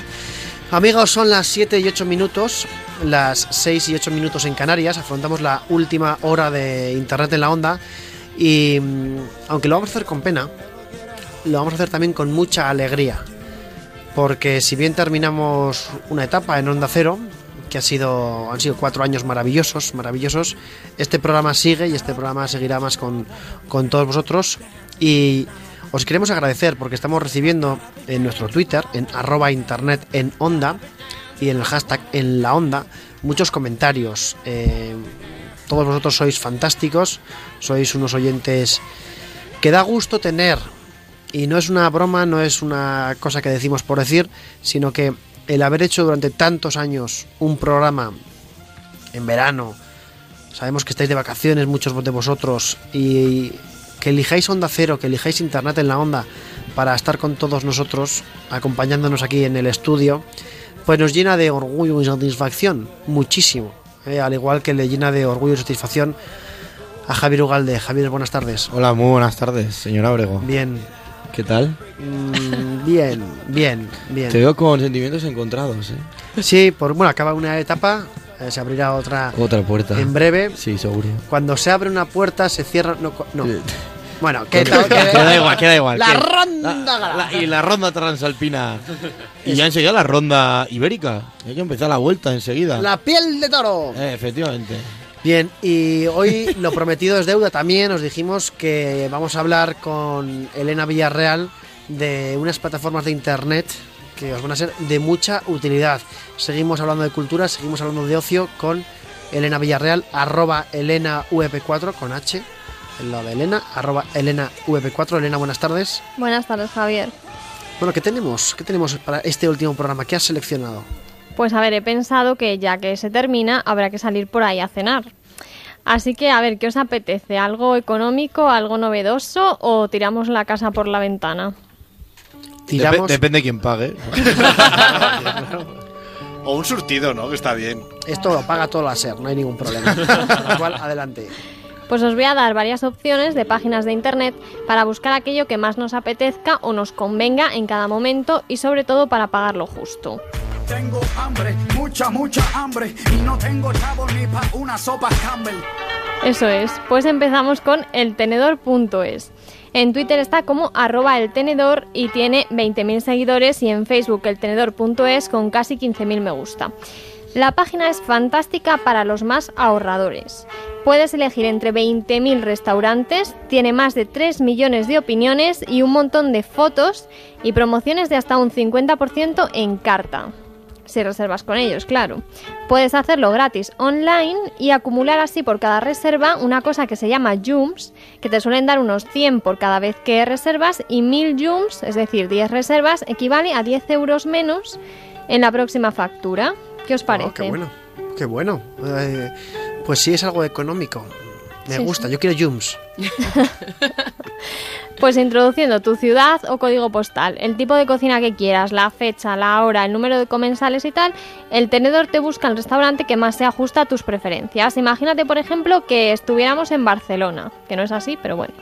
Queremos ir a cenar unos 10, por ejemplo, también, y decimos, pues nos apetece algo asiático, a eso de las 9 y media. Con estos datos nos aparece el Ukai Kitsu, con un 30% de descuento en carta y tenemos algunos platos para hacernos una idea y la puntuación un 8,9. ¿Qué os parece? Bien. Pues- ¿Sushi? ¿A quién le gusta el sushi? Te iba a decir, me parece que voy a cenar hoy japo, pero vamos, del tirón. Eh, bueno, Sí. nuestro experto gastronómico Aljoroco 4, Alberto Rodríguez. ¿Sushi? ¿Bien? Siempre bien. Sushi siempre es, un- es una opción muy buena siempre. Pues ahí que le guste el arroz y el pescado crudo, claro. estaremos en Ukai Kicho. Muy bien, si queréis más opiniones, pues tiene acceso directo a tripadvisor.es, un buscador similar, y además en la portada el tenedor.es nos dice pues las mejores terrazas, los más reservados de Madrid, lo más buscado, y te puedes registrar para dar tu opinión sobre las experiencias culinarias que tienes con ellos. Vamos a seguir con la guía Repsol. Su página web es guiarepsol.com. Está en Twitter como arroba guía Repsol con más de 36.000 seguidores y en Facebook guía Repsol con más de 90.000 me gusta. Tiene turismo, mapas y alojamientos increíbles, pero vamos a hacer sobre todo ahora de gastronomía, porque visitando esta página la verdad es que se nos abre el apetito. Nada más empezar nos hablan de comida orgánica, que ahora en veranito viene muy bien para cuidar la piel, la línea, todo esto, siempre respetando la esencia del producto. También nos dicen recetas únicas para hacer con atún, desde un trampantojo, por ejemplo, que hace que parezca una raja de sandía, hasta los clásicos, los sashimi, que es sushi, también tartar, escabeche, etcétera. Y nos dicen dónde podemos probar esto. También tenemos los restaurantes que recoge la guía, pues lo va ordenando según los soles. Es decir, un sol que está bien, dos soles muy bien, tres soles genial y recomendados pero sin soles, pues bueno, que están un poco mejor, pero o sea, no tan bien como los de los soles. A ver, ¿me he explicado? Sí, Te hemos entendido. queda muy claro, queda muy claro porque al final, claro, hay gente que le llama soles, nosotros llamamos eh, a Vicente Hidalgo, le llamamos sol, con lo cual un restaurante Sol. Con, con tres Vicentes Hidalgo, que eres un sol, Vicente Hidalgo, sería un... O sea, cuantos más Vicentes, mejor es la cosa. Eso es. Cu- Cuanto más soles, mejor. Y además sube un poquito más el precio. Y también tenemos cocineros con tres soles, que son los de mayor prestigio de nuestro país, y allí en esta página nos hablan de sus proyectos. Por ejemplo, Ángel León, que es el conocido chef del mar, David Muñoz, el novio de Cristina Pedroche, que es un chef buenísimo también. Pues ahí nos habla de sus sugerencias, información sobre sus restaurantes un montón de cosas. Elena, a mí me ha gustado, como dices, David Muñoz, el novio de Cristina Pedroche. O sea, es Claro, lo- lo- que ¿qué, Cristina- qué es lo realmente Porque importante? Cristina es amiga nuestra. Claro, es que es, Claro, es claro, conocida. Claro, es que Cristina Es que- Pedroche, que... fue una de las entrevistadas aquí en la sección de David Gracia, eh, hablamos de David Muñoz y que están súper enamorados y nos parece fantástico, aunque alguno de esta de este No nos parece bien. no nos parece bien. Y, con, y razón, yo estoy con Víctor. yo estoy con Pero, Víctor. pero es que Bueno, bien claro, ¿no? Sí, a ver, Sí, sí. Javier Ugalde, pocas posibilidades. Si, si tú estás con Víctor y Cristian Pedroche está con David, ya no hay Ya está. Yo es que a Víctor le quiero mucho. Ya, lo que pasa es que pinchas a veces. Lo que pasó en Juli, tú tampoco. Bueno, eh, y ahora que hablamos de cócteles. Sí, porque también si os apetece ahora en veranito, por ejemplo, ¿qué os apetece más? ¿Dulce o granizado? Granizado. Granizado. Granizado. Pues no tenéis que elegir, no tenéis que elegir porque el genio de la pastelería eh, ha, ha creado, Alejandro Montes, ha creado cinco cócteles que casan a la perfección con cinco piezas de alta pastelería. Podéis disfrutar de ellas en Mamá Framboise en Madrid, que es su hogar, y si sois de fuera de Madrid no pasa nada porque se venden online en la web mamaframboise.com, en Twitter arroba mamaframboise y en Facebook mamaframboise también. Y se abre el apetito solo de verlo, ¿eh? Y ahora vamos a cambiar y nos vamos a ir, bueno, vamos a seguir en nuestra línea con los chollos maravillosos que tanto me gustan a mí y con una página web que también os va a sonar, atrápalo.com. Un Ah. clásico de esta sección. Un clásico, arroba atrápalo en Twitter y atrápalo en Facebook. La segunda pestaña es la destinada a los restaurantes y en la sección Hoy puedes ir a nos aparecen estos magníficos chollos. Nos dicen el lugar donde está, el tipo de cocina, la nota según los usuarios y el precio rebajado siempre en este caso, por eso son chollos. Podemos ver la carta o menús y una descripción del lugar, la dirección, opiniones y hacer la reserva online. Es una página muy completita. ¿Qué chollos tenemos? Pues los más vendidos, los más valorados, los mejores descuentos, etcétera. Por ejemplo, ahora estamos en Madrid, en Chueca. Pues queremos ir al restaurante La Galet 2, La Casa Escondida. Nos dicen que es de cocina creativa o de autor, tiene un 8,4, que quiere decir que es muy bueno, y un descuento del 60%. Un menú que nos costaba 34 euros, ahora cuesta 13,60. Es que O- está o muy sea, bien. eh, vamos a Atrápalo, este, la casa escondida, y pagamos 13 cuando de- deberíamos pagar 34 con este descuento en atrápalo atrápalo.com. Oh, qué bueno, qué bueno. ¿eh? Eso es, está... Oye, las búsquedas pueden ser, claro, de toda España, pueden ser de Barcelona, Madrid, lo que quieras, ¿no? Sí, puedes buscar por toda España o especifica Barcelona, Madrid, Valencia o Sevilla. Tienes un montón de, de cosas para buscar. También hay veces que después de una buena comilona nos apetece un poquito de relax, ¿no? O estáis cansados de trabajar vosotros y decís, pues, vámonos de relax y de comida también, las dos cosas. Pues para esto está muy bien dos páginas que son Grupalia y Groupon. Destacan por su amplia oferta de ocio, chollos gastronómicos y de relax incluidos. Vamos a empezar con Grupalia, arroba Grupalia es en Twitter y Grupalia España en Facebook. La web es grupalia.com. Aquí las ofertas caducan, pero tardan más. Digamos que duran varios meses, o sea que si os lo queréis pensar podéis ir tranquilamente. Puedes buscar italianos, argentinos, africanos, de tapas, gourmet, fast food o comida con espectáculo, incluso. Eh, si estás en Cádiz y dices, me apetece un arroz eh, con langosta, por ejemplo, para dos personas, en Azafrán, un bar de tapas ubicado en Puerto Real, pues tienes un magnífico descuento del 69%. La oferta incluye un entrante, el arroz, bebidas y chupitos limitados, eso sí, y en vez de 95 euros, con la oferta te cuesta 29. Claro, y luego, si quieres que los chupitos sean ilimitados, que es lo que nuestra audiencia estará buscando, de 29 puede subir un poquito más, pero bueno, no pasa nada. Oye, y mm, se puede compartir todo esto en tus redes sociales, en Facebook, en Twitter, incluso en Google Plus. Incluso. Y si nos suscribimos a Grupalia, ¿qué, qué nos, qué podemos recibir en el correo electrónico? Pues te envían al correo estas ofertas magníficas, así que ya ves. Qué bueno. Y, y claro, tenemos Grupalia, luego tenemos también otra que se llama Groupon. que ¿Qué tal está Groupon? Groupon está genial también, porque tiene lo mismo que Grupalia, de hecho compiten directamente, también tienen estas pestañitas de salud y belleza con tratamientos de bienestar, así que os digo las dos para que decidáis vosotros mismos.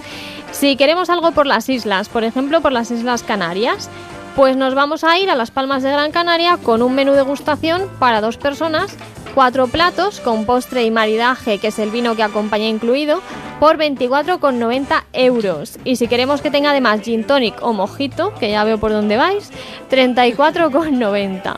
Con un 78% de descuento nos podemos ahorrar hasta 86,80 euros. Está muy bien. Muy bien, muy bien, muy bien. Bueno, eh, nos podemos quedar con. Bueno, eh, colgaremos ahora en Twitter todas las plataformas que, que hemos puesto. Hemos hablado del tenedor, hemos hablado de Grupalia, de Grupón, de muchos temas. Y bueno, esta es la última aportación de Elena Villarreal esta temporada, insisto, en Internet en la Onda. Elena, muchas gracias. Muchas gracias. No dejéis de disfrutar, que tienen todos una pinta buenísima y son contrarreloj casi todos. Así que espero haberos dado muchas ideas para cenar. Sí, tienen todos una pinta muy buena. Si los colaboradores, entiendo, de este programa te refieres, como Víctor. Fernández o, o lo que fuera. Seguimos en internet, en la onda, cuando son las 7 y 20, las 6 y 20 en Canarias. Eh, nos queda poquito de programa, pero nos quedan muchas, muchas, muchas cosas que compartir con vosotros. Internet en la onda. Todas las novedades del mundo online. All I need's a little love in my life. All I need's a little love in the dark. A little, but I'm hoping it might kickstart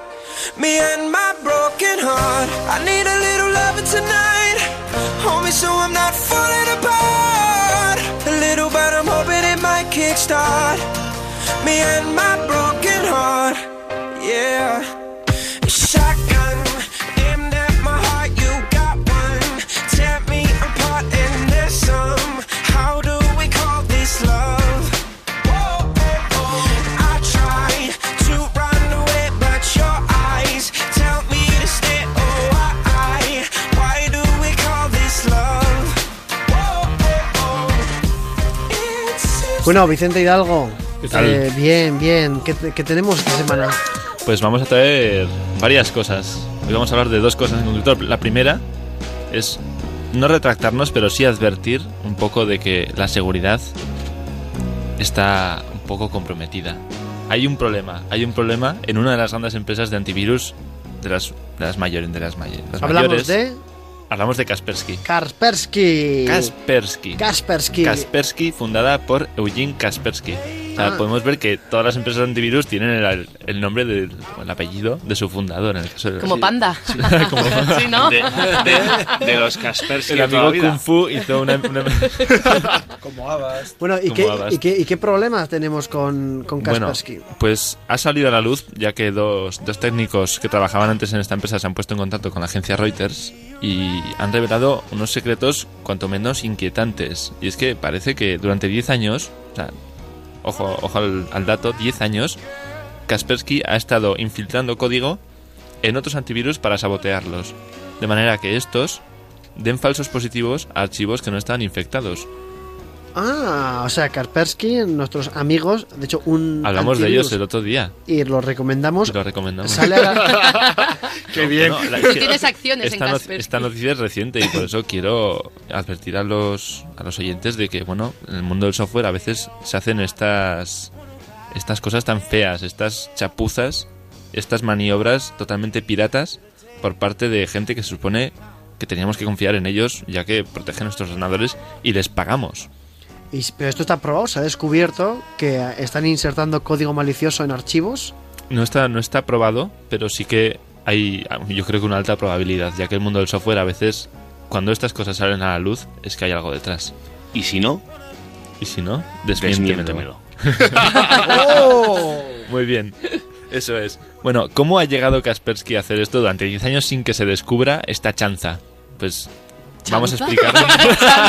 ¿En serio has dicho? Me encanta esa palabra. Bueno, vamos a explicar un poco cómo funcionan las bases de datos de los antivirus. Si recordáis esa típica frase de la base de datos de virus se ha actualizado. Pues efectivamente, es que todos, o la mayoría, usan una base de datos en común que tienen todos, pues todos como que recogen datos de ahí continuamente para estar continuamente también eh, actualizados y a la última de cuáles son las amenazas en Internet. Pero, perdón, una pregunta. O sea, ¿Todos los antivirus tienen la misma base de datos o cada uno tiene el suyo? Comparten, comparten algunas fuentes. Una Ah. de ellas es una base de datos en concreto. Ah, no sabía. En la que los antivirus, las empresas de seguridad de, que, po- que fabrican estos, elaboran estos productos, pues van ahí volcando o van proporcionando a la base de datos las cosas que van encontrando, los, los virus, las amenazas. En este caso suele ser de código malicioso. Pues una empresa encuentra un software eh, que es un virus, como pasó con el virus Stuxnet, aquel que pues puso un poco en, en vilo a la, la carrera nuclear de, de Irán, en, eh, ahí por 2010, un, a- un virus muy bien elaborado y parecía que al final estaba hecho por el, en Israel. Ojo al, al dato. Pero bueno, el Stuxnet pues fue de esos primeros virus pues que se llegó a descubrir que pe- pertenecían a un país y esto lo consiguió Kaspersky, el labo- laboratorio de Kaspersky. Claro, Nos dicen en Twitter, por cierto, arroba Tito Pelos, que de eso hay mucho en el mundo del software. Y Kubrick, arroba Binsukarma, nos dice, pues claro que los fabricantes de antivirus son los que mejor saben usar los virus en beneficio propio. es un poco diferente a, a la, a la leyenda negra esa que había de que los propios fabricantes de antivirus eran los que producían los virus. En este caso lo que han hecho ha sido sabotear los antivirus de los demás, volcando en esa base de datos falsos positivos que luego darían en los ordenadores de los de los, de los que los habían comprado. Y Yo eso hace que eh, los Claro. otros antivirus sean peores. Eso hace que sean peores, exacto, y ya no confíes en ellos, porque te incluso te llegan a estropear el ordenador, que se ha visto en algunos casos. Ah, Kaspersky mal, Kaspersky, Kaspersky, caca. por lo, por lo visto, mal. Yo espero, y desde aquí le mando un mensaje a Eugene Kaspersky, pon al día...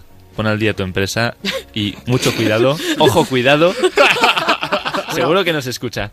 Esto hay que decir que es, eh, hay una alta probabilidad de que esto ocurra, hay que decir que no está probado, que es una cosa presunta, que decimos aquí desde, desde Onda Cero, pero que vamos, que en- a nuestro experto, en este caso Vicente Hidalgo, no le extrañaría en absoluto. En absoluto.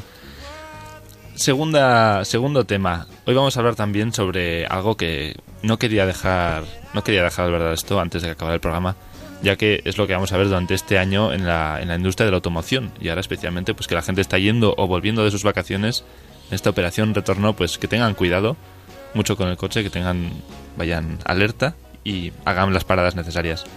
Bueno, el ¿De tema eso- es de que eso querías hablar? no, no, no. Quería pero decir, es, ponle freno. Es bueno recordar a. Claro, claro, pero, es- eh, pero eso es lo que quieres decir. No, no, Ah, vale. pero está relacionado. Está relacionado. Porque desde hace tiempo, pues la industria automovilística, automovilística estamos viendo que pues, avanza, avanza muy rápido y la tecnología cada vez se aplica más en los sistemas de los coches para conducirse solos, lo que llamamos coches autónomos. Bueno, estos coches que se conducen solos, pues ya hay varias marcas, están entre ellas Toyota, está Mercedes, está Volvo con camiones y todos tienen el suyo y a mí la, la pregunta que se me ha ocurrido es qué pasa cuando cada uno fabrica el suyo y todos mantienen en secreto su, su tecnología para algo que debe ser seguro y fiable como un coche. Pues claro, si no hay estándares, no hay regulación, nadie está de acuerdo y cada uno hace uno diferente, llegará un momento en el que eso no se pueda mantener y efectivamente estos coches que deben ser seguros y es lo que venden, no lo serán.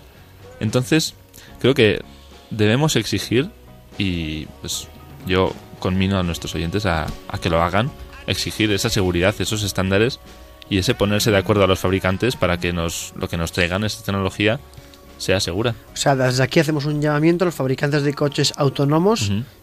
que- Claro que igual que se están esforzando en hacer coches cada vez más espectaculares y más seguros, que lo hagan también para que esos coches sean compatibles, porque que no lleguemos al caso como nos pasa con los, con los cargadores de teléfonos incluso, que no son compatibles unos con otros y es una locura cuando uno quiere tener batería. Pues que los coches sean compatibles unos con otros y sean seguros unos con otros. Bueno, el que sabe mucho de cargar móviles es Alberto Bonilla. Alberto, buenas tardes. Muy buenas tardes, ¿qué tal? Bien. ¿Qué tal ¿Cómo por el, por el inframundo? Pues bueno, bien, la verdad. No, ha sido complicado eh, volver, sobre todo para el último programa. Y sé que me estáis prestando mucha atención ahora que nos están haciendo un selfie. Perdonad, oyentes. Ojo selfie. Y, y no, muy bien, encantado de estar aquí otra vez con vosotros. Ya vuelvo a tener esa voz eh, tan Eh, amable que tengo. ¿Qué tal? Alberto, ¿qué tal estás? ¿Estaban fríos los hielos o, o bien? No, los, los hielos suelen estar fríos, ¿no? ah, Porque- bueno, bueno. Digo, pero yo me, me gustaría continuar con Vicente porque ahora llega el momento, es un- el momento preferido de su sección, que es el- cuando lanza la pregunta. Bueno. ¿Tienes una pregunta para la audiencia? Efectivamente, tengo una pregunta. ¿Son necesarios los coches autónomos? Sí. son necesarios. Los y, coches y- autónomos. y los, y los son. ¿Por qué? Vamos a ver, vamos a. Una breve explicación de por qué son necesarios. Breve. Un coche al final es maquinaria pesada y peligrosa ya que es una masa de una tonelada incluso más conducida por una persona pues que no es capaz de mantener los ojos en la carretera más de 20 minutos. Entonces yo creo que el futuro son los coches autónomos que no nos conduzcan personas y que nos lleven mientras revisamos el timeline y tuiteamos en internet en la onda. ¿Eso es una pregunta? Participa a través de Twitter. Arroba Internet en Onda.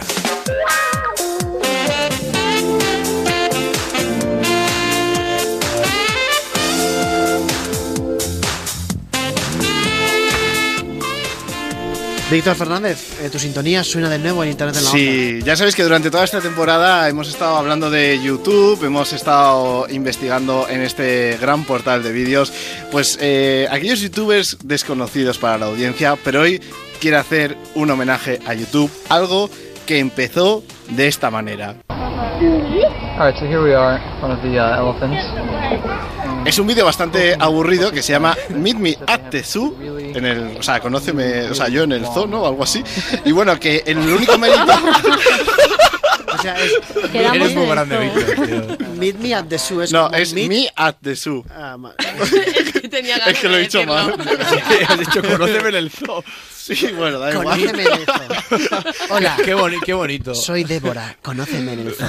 Sí. Pues bueno, es un vídeo que lo más divertido es este momento que hemos, vi- hemos vivido, porque es un tío que se grabó en el zoo, en un zoo, y que lo subió a YouTube el 23 de abril del año 2005 a las 8.47 pm. Y es el primer vídeo que se subió a YouTube, es como el inicio de todo esto, que nos ha hecho pasar muy buenos momentos, porque YouTube desde aquel momento está lleno de bebés, gatitos y borrachos, ¿eh? todo un poquito. Y eso nos hace pasar de la risa al llanto, como por ejemplo este bebé tan bonito que nos ha hecho reír a todos. Ow! Ow! Ow, Charlie! Ow!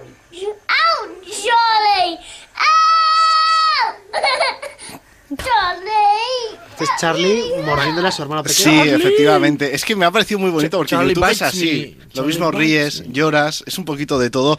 Y también lo flipas mucho como este niño que seguro que lo habéis visto saliendo del dentista un poquito colocado. How did it go?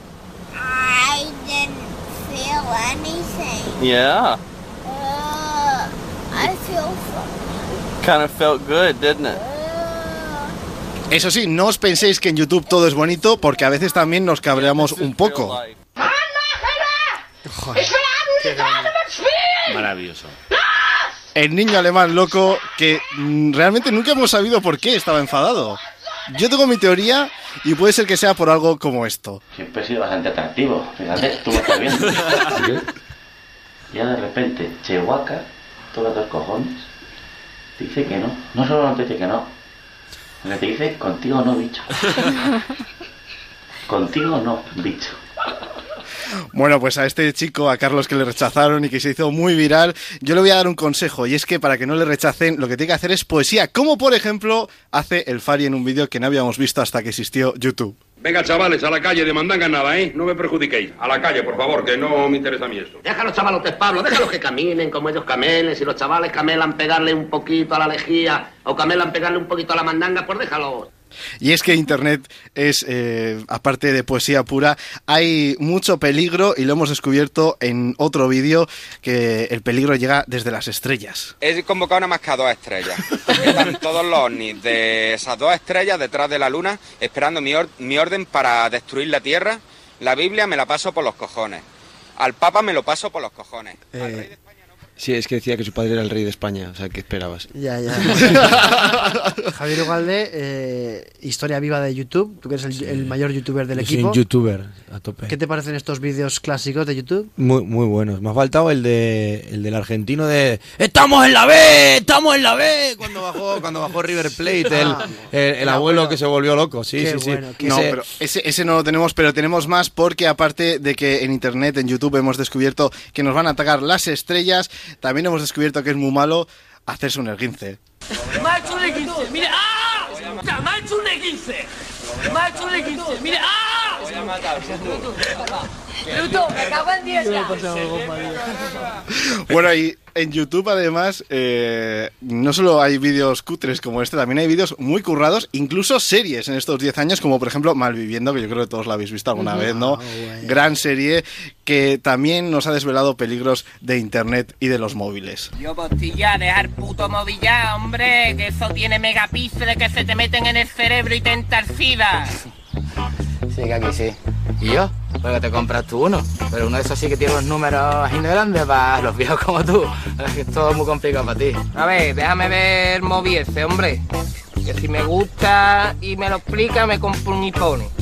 Bonito amarillo, ¿eh? ¡Ah! Y yo, mi mami, que aquí eres un gilipollas, Guillo. Pero si te Una serie que hemos podido ver todos en Internet, en YouTube y sin ánimo de lucro. Hombre, sin ánimo de lucro, sin ánimo de lucro, una pizza, una tortilla de patata, una tortilla de patata, una pizza. ¿Tú qué prefieres? Sin ánimo de lucro, una pizza, una tortilla de patata. ¿Me entiendes, no? Hombre, te entiendo regular.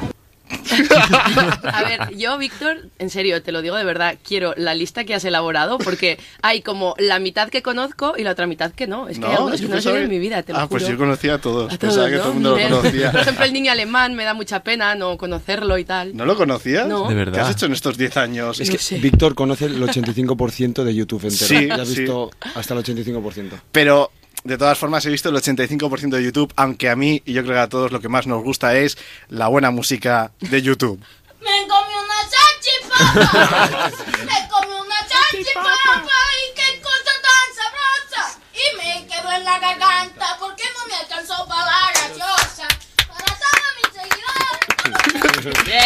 el mejor, es el mejor. Este lo bueno es el vídeo, además. Sí, sí, pero bueno. no, lo, no, no, lo, lo bueno es él, o ella, o, o eso. Eso, no la música. Eso. Bueno, pues en esta temporada de Internet en la Onda hemos hablado mucho de YouTube y hoy que ya voy a acabar mi sección, no quiero acabar sin el mayor descubrimiento que creo que hemos tenido en esta temporada. Es ella, es la más grande 66, aunque me gusta más que se Oh. presente ella misma. Hola, soy la más grande, vengo desde San Lucas. Y aunque tú no lo creas, como yo, no hay ninguna, porque yo soy la más grande, soy una chicati, porque soy inigualable, no se puede bueno, pues de esta forma he querido acabar mi sección este año. ¿Hay alguna otra canción que quieras meter? Sí, en- bueno, hasta aquí el repaso de los 10 años de YouTube, así rápido y picadito con los mejores vídeos.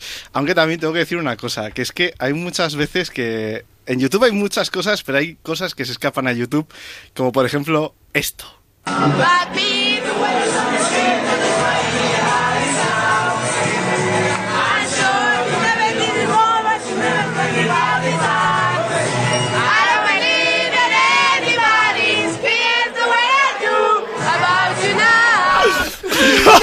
no, a ver, o sea, ¿Quién es? mi venganza será terrible. ¿De dónde habéis sacado hemos, esto? hemos escuchado a Laura Azcona cantando en directo la canción de What You Think It's. Era, era, era Wonderwall, pero era más. What yo you what you. Qué documento. ¿Esto de dónde ha salido? Qué Esto lo mandaste tú por WhatsApp. Esto lo he mandado yo. Que no puede ser. Sí, que no. sí, Sí, lo has mandado tú, Laura. Tengo que decir que me han dicho que lo ponga yo, pero no ha sido idea mía y he sido obligado. ¿eh? Por cierto, eh, bueno, nos dicen que, que la PlayStation sube de precio, hay que tenerlo muy en cuenta. Laura, Laura, Laura Azcona cantando y luego hay unos tíos que la versionan. Today is gonna be the day that they're gonna throw it back to you. By now, you should have somehow realized what you gotta do.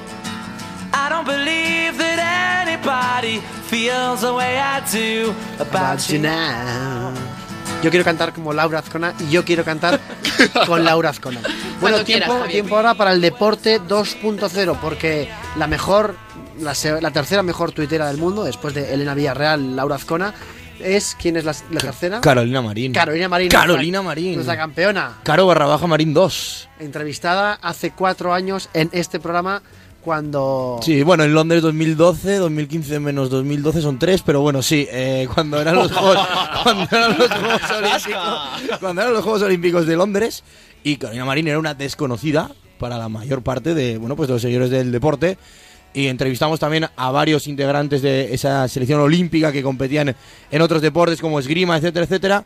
Y la verdad que bueno, que pudimos eh, conocerla y desde entonces hemos seguido su trayectoria y ya el año pasado pues estábamos muy felices por haber sido campeona del mundo y sobre todo este año más por haber revalidado el título de campeona. Enhorabuena a nuestra Caro Marín, a la que bueno pues le felicitamos aquí públicamente, ya lo hemos hecho por privado y también lo hacemos eh, público y en la radio. Porque ha a una ganado- Carolina Marín que todavía no ha tuiteado después de ganar la final.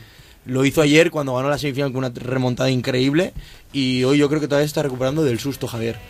Sí, bueno, eh, ha ganado el campeonato del mundo de badminton. De badminton.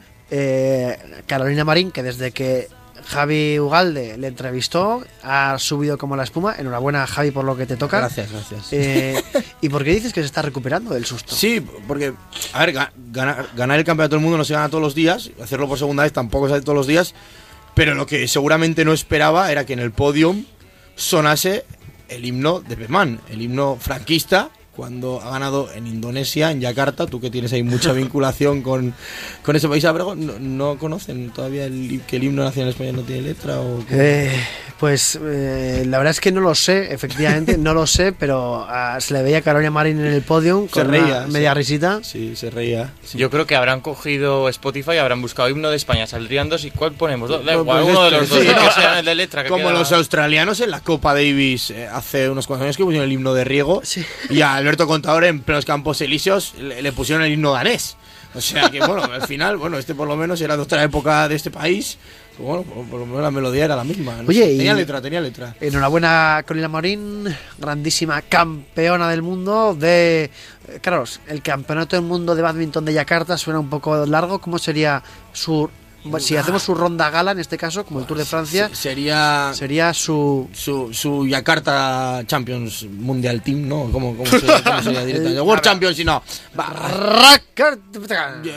Badminton mundial, ¿no? Mundial, mundial, mundial. de badminton directamente. MotoGP. Sí, sí MotoGP. Tenemos a, a Jorge Lorenzo, crack. 211 puntos. El Twitter de MotoGP estaba que echaba humo hoy con tanto retweet, etcétera, etcétera, porque eh, 211 puntos para él, 211 puntos para Valentino Rossi, ¿eh? Mar Márquez ha sido segundo. Bueno, pues vamos a ver si Mar Márquez se puede meter en la pelea, aunque lo va a tener difícil la onda. En Moto 2, Tito Rabat y Alex Green, segundo y tercero. Y en Moto 3, qué pena que nuestro querido Efrenchu, Efren Vázquez, arroba Efrenchu, Efren Vázquez, se ha quedado cuarto y no ha podido subir al, al cajón. Veremos, veremos. Eh, ¿Qué tuiteó Piqué, por cierto? Piqué ha tuiteado muchas cosas en estos días, después de bueno pues de todo lo que le ha, le ha ocurrido ¿no? con el tema de, de su equipo de la derrota el pasado viernes por 4-0. Lo que sí que han hecho viral, y es un tuit que, que tenía por aquí, de, de Piqué cuando ganó al Athletic Club la final de la Copa del Rey hace tres años, y que puso qué gran partido, qué espectáculo, algo así viene a decir el tuit, qué gran, qué gran partido, qué es un espectáculo, siempre es un placer jugar contra este equipo, enhorabuena. Y la gente, con mucha memoria selectiva, ha aprovechado para empezar a retuitear aquel tuit de Piqué de hace tres años. Claro, eh, para crear la confusión de este tío perdió 4-0 y está poniendo estas cosas en Twitter. Ah, qué cabrita Sí, la gente sí, el aficionado Athletic sale, eh, el aficionado bilbaíno, mira, ha estado ahí atento para pum, eh, poner la, la nota de color a un Piqué que está volcadísimo con la remontada, que cree la remontada. Su último tuit es 90 minutos eh, que nos quedan en el Camp Nou, ¿no? Eh, bueno, Trending Topics ahora está jugando el Chelsea Sí, contra el Manchester. Ha perdido el 3-0, el City sí, le ha dado un verdadero repaso. Si no es por Begovic, el guardameta del Chelsea, que también es- eh, ha sido tendencia, pues la goleada hubiera sido mayor. También el Kun Agüero, que es el quien ha abierto la lata. El Chelsea, por supuesto. Kovacic, fichaje, posible fichaje del, del Real Madrid. John Terry, que ha sido por primera vez sustituido en 177 partidos por José Mourinho, también se ha convertido en tendencia por ese motivo. Mangala parece que va a aterrizar cedido en Valencia porque Otamendi se marcha al City por 40 millones y tenemos también a Giroud y Hazard, pues bueno, eh, Giroud protagonista por, por su partido con el Arsenal y Hazard también con el Chelsea, pero por lo malo que ha sido el partido de Hazard, además de otros eh, tendencias que han ido rotando a lo largo de esta tarde, ya sabéis, la Premier League que ya comenzó. Lástima que comience la Liga Española y digo lástima porque hoy se acaba Internet en la onda. Pero no, que Internet en la onda. Javier Ábrego. It was a teenage wedding and the old folks wished him well. You could see that Pierre did truly love the mademoiselle. And now the young monsieur and madame have rung the chapel bell. C'est la vie, say the old folks. It goes to show you never can tell. Y saludamos ya a Javi G, arroba Javi G. Javier, buenas tardes. Hola, muy buenas tardes. Nuestro experto en Twitter del programa, el que más sabe de Twitter del mundo, aunque él no lo diga. Porque Javier, ¿vas a hacer un balance de Internet en la onda de esta temporada? No, más bien voy a hablar de Internet en la onda, como tal. No voy a hablar de Twitter, como este año he dicho, pues no voy a hablar de Twitter. Y, y no he hablado casi de Twitter, porque es inevitable. O sea, hablar de vas a hablar de Internet en la onda. Voy a hablar de Internet en la onda como tal, porque he visto muchos tweets, vaya, he hablado de Twitter, eh, en el que hay mucha gente que nos ha descubierto, pero a lo mejor no sabe pues que llevamos un tiempo y tal. Y digo, pero esto queda como muy egocéntrico, así que, hablemos. Entonces le he dado una vuelta de tuerca y entonces lo he hecho en plan rima, aunque perdonad las rimas asonantes. Oh, Pero eh, no, no rap, ¿eh? que ya dije que no me gustaba mucho el rap. Me tienes repite. intrigado. Pero, Adelante pero sí. con las rimas. Entonces, vale, eh, voy a leer, ay, qué nervios. Pero bueno, después de lo que leí, después de lo que leí el año pasado o hace dos con esa historia que hicieron los oyentes, pues creo que esto va a quedar mucho mejor. Lee. No tengo miedo de mi reputación y tal. Bien. Uy, qué expectación. ahí. Sí. Todos mirando hasta la gente mirando la radio. Si estáis conduciendo, mirad hacia adelante, por favor. Gracias. Este programa nació en enero de 2011 en una radio local. No teníamos mucha experiencia, pero no lo hicimos tan mal. Incluso un premio, el certificado de calidad audiovisual, nos llegamos, nos llegamos a llevar. El 30 de junio de 2012 tuvimos una oportunidad. Nos ascendieron a Onda Cero Nacional, tecnología, redes sociales y la vida que es Internet os íbamos a contar. Cuarto año con vosotros y en realidad acabamos de empezar. El programa lo dirige una persona con mucha locura, Javier Abrego se llama y es un innovador nato. El primer programa de Twitter y televisión presentó el muy sensato. por un equipazo con un equipo de chicas que os podrán enamorar y de chicos muy majos con el que el aburrimiento seguro no ocurrirá, la vida alrededor de Internet os hemos traído una temporada más. Nosotros que llevamos Facebook en la mente y Twitter en el corazón, nos volcamos en nuestros oyentes que son la auténtica red social. Internet es nuestra vida y estamos enamorados de vosotros, de verdad. Internet en la onda es un amor de verano que perdura en nuestro recuerdo todo el año. Nuestros oyentes sois lo primero y desear volver con vosotros estamos.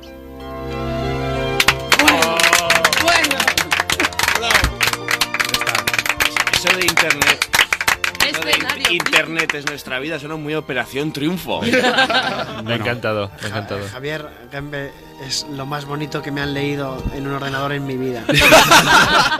No, pero no he puesto la voz de Siri automática ni... Pero, pero, o sea, bromas aparte, es la historia de este programa, una historia de un equipo, sobre todo un equipo que ha crecido mucho.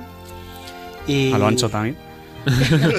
Sí, que aunque le queramos dar eh, toques de humor a este programa, hay detrás mucho esfuerzo, hay una semana entera de, preparación, eh, tenemos un hueco, digamos, en, en la redacción, pero sobre todo tenemos un hueco en el corazón de los oyentes, estoy seguro, y viendo la historia, cómo nació este programa, cómo Onda Cero nos acogió en su seno y cómo ha ido evolucionando y cómo se ha creado este equipo humano, pues uno se emociona y sobre todo mm, que desconocía esta faceta poeta tuya, Yo también, pero, pero vamos, digo, a- a- algo conseguiré, algo rimará, sí. pues está muy bien, o sea, pero no solamente está muy bien, sino que además es muy descriptivo y es y cuenta lo que Hmm. lo que ha sido este este programa. Además, me dejan escribir cualquier cosa, hasta Planeta me dejó escribir un libro, o sea que gracias Fíjate, también por la oportunidad. Twitter for Dummies, por cierto, Sí, gran, Twitter para damis. gran grandísimo libro. Bueno, eh, se acaba.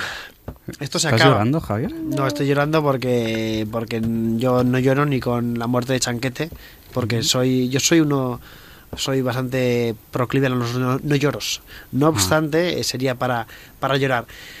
Señores, eh, empezamos dentro de 30 segundos la despedida oficial de Onda Cero de Internet en la Onda. Con música, por ejemplo.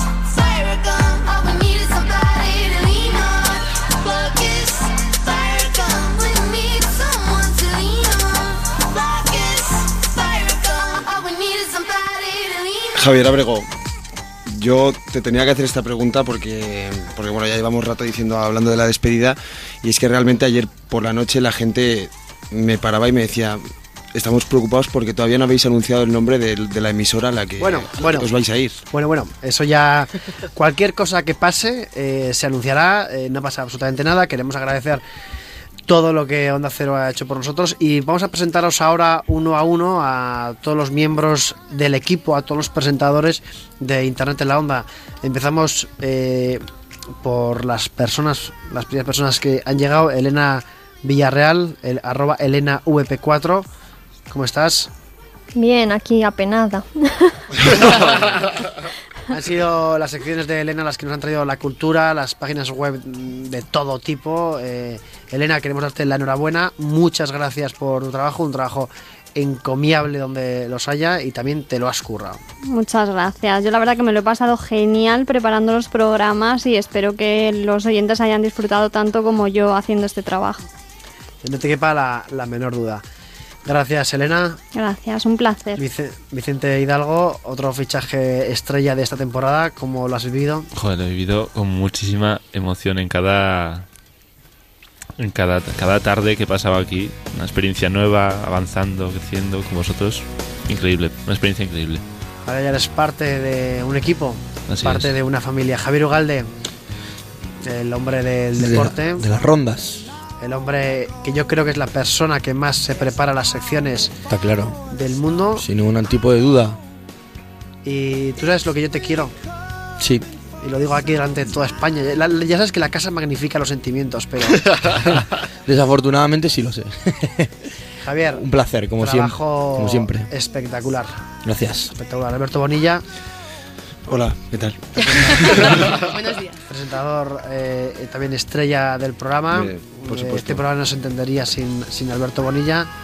Te hemos llevado por festivales por toda España. Mm. Muchas gracias por tu trabajo y por tus cero quejas ante la falta de medios muchas veces, incluso para cargar el móvil. Eso es, eso, es, eso es. Eh, yo te agradezco lo de que pienses que este programa no sería lo mismo sin ti. Vamos a intentar a ver si la temporada eh, que viene puede ser lo mismo sin ti. Ah, no, perdona, lo he dicho en alto, lo he dicho en alto. Muchas gracias, no. No, es, es que yo sin ti no sería nada, pero me da la impresión de que tú sin mí serías mucho más. David, David Gracia, eh, el nombre de los cortes, el hombre de la televisión, el hombre de las series. La verdad que querría decir que muchas gracias a esta casa Onda Cero por la independencia que nos han dado a la hora de tratar el tema de la televisión, que siempre es complicado y que hemos podido tener a gente de otros medios, de la competencia de televisión española, de Mediaset, y que hemos podido trabajar con una independencia total, que eso es de agradecer. Incluso a la hora de buscarlos, incluso. Incluso a la hora de buscar los cortes que hemos buscado en lo más recóndito. David, trabajo como siempre espectacular. Gracias. Javi Gembe, Javi G, Hola. muchas gracias. Gracias a, a vosotros.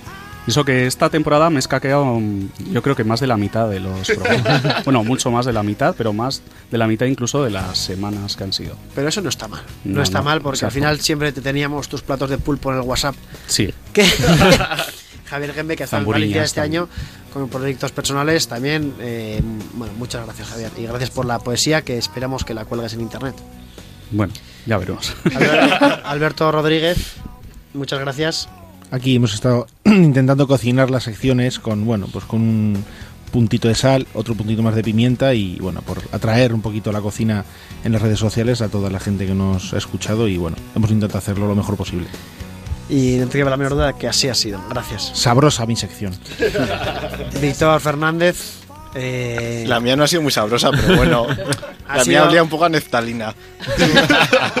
Bromas aparte, estamos leyendo los tweets aquí de los, de los oyentes. No os preocupéis que en breve daremos más información. Eh, Víctor Fernández, trabajo encomiable también. Te lo has currado, te lo has currado y que decías buceado en YouTube. Ha sido un placer tenerte. Para mí también ha sido un auténtico placer estar aquí, estar aquí y, y por mucho tiempo más, esperemos. Eh, da gusto trabajar con gente tan sacrificada, con gente que incluso las vacaciones las sacrifica por el trabajo. Y Por Víctor- estar contigo, que es diferente. Y bueno, Laura Azcona, este programa eh, no se entendería sin ti también. Muchas gracias por, por todo lo que has hecho, por tu trabajo, por tu alegría, por tu saber estar en, en el programa y por haber sacado este programa cuando más lo en los momentos más difíciles. Bueno, ya ves, yo tengo que agradecer desde aquí un poco recogiendo el testigo de David a que todo el mundo siga haciendo cosas frikis a lo largo del mundo y estemos aquí para contarlo, o sea que encantada. Bueno, la modestia de Laura Azcona eh, nos lleva también a reconocer de su parte el trabajo de toda la audiencia que también habéis trabajado en verano. Eh, dice Álvaro Caimarra, dice, ha sido un lujazo aprender tantas tardes con vosotros, espero volver a escucharos muy pronto. Como también podéis escuchar a Pablo Armendariz, arroba Palezaun, que cuando creamos esto en 2011 no esperábamos llegar tan lejos, y mira tú. Ni de lejos esperábamos llegar tan lejos, pero la verdad que es un placer. Yo, como Javier, este año he estado, he estado un poco como el Guadiana, más desaparecido que otra cosa, pero bueno, el año que viene prometo volver con muchas más fuerzas y intentar echarte una mano, no sé si llevando el timonel o le- levantando las anclas o bueno, o sin, sencillamente Tú- trayendo cubatas a Alberto Bonilla. Tú me, tú, tú me echas una mano y Alberto Bonilla directamente me echa. Directamente. A todos vosotros que estáis al otro lado de las ondas, de verdad ha sido un placer. Tanto Javier Gorosquieta como Arturo Armendariz, nuestros técnicos en la onda, os agradecen el que hayáis estado con nosotros, también haciendo un trabajo con ellos encomiable. Nos vamos a ver muy pronto. Esto es una promesa. Y queremos agradecer a esta casa Onda Cero lo bien que nos ha cuidado y la oportunidad que nos ha dado. Onda Cero, muchas gracias y muchas gracias a todos vosotros.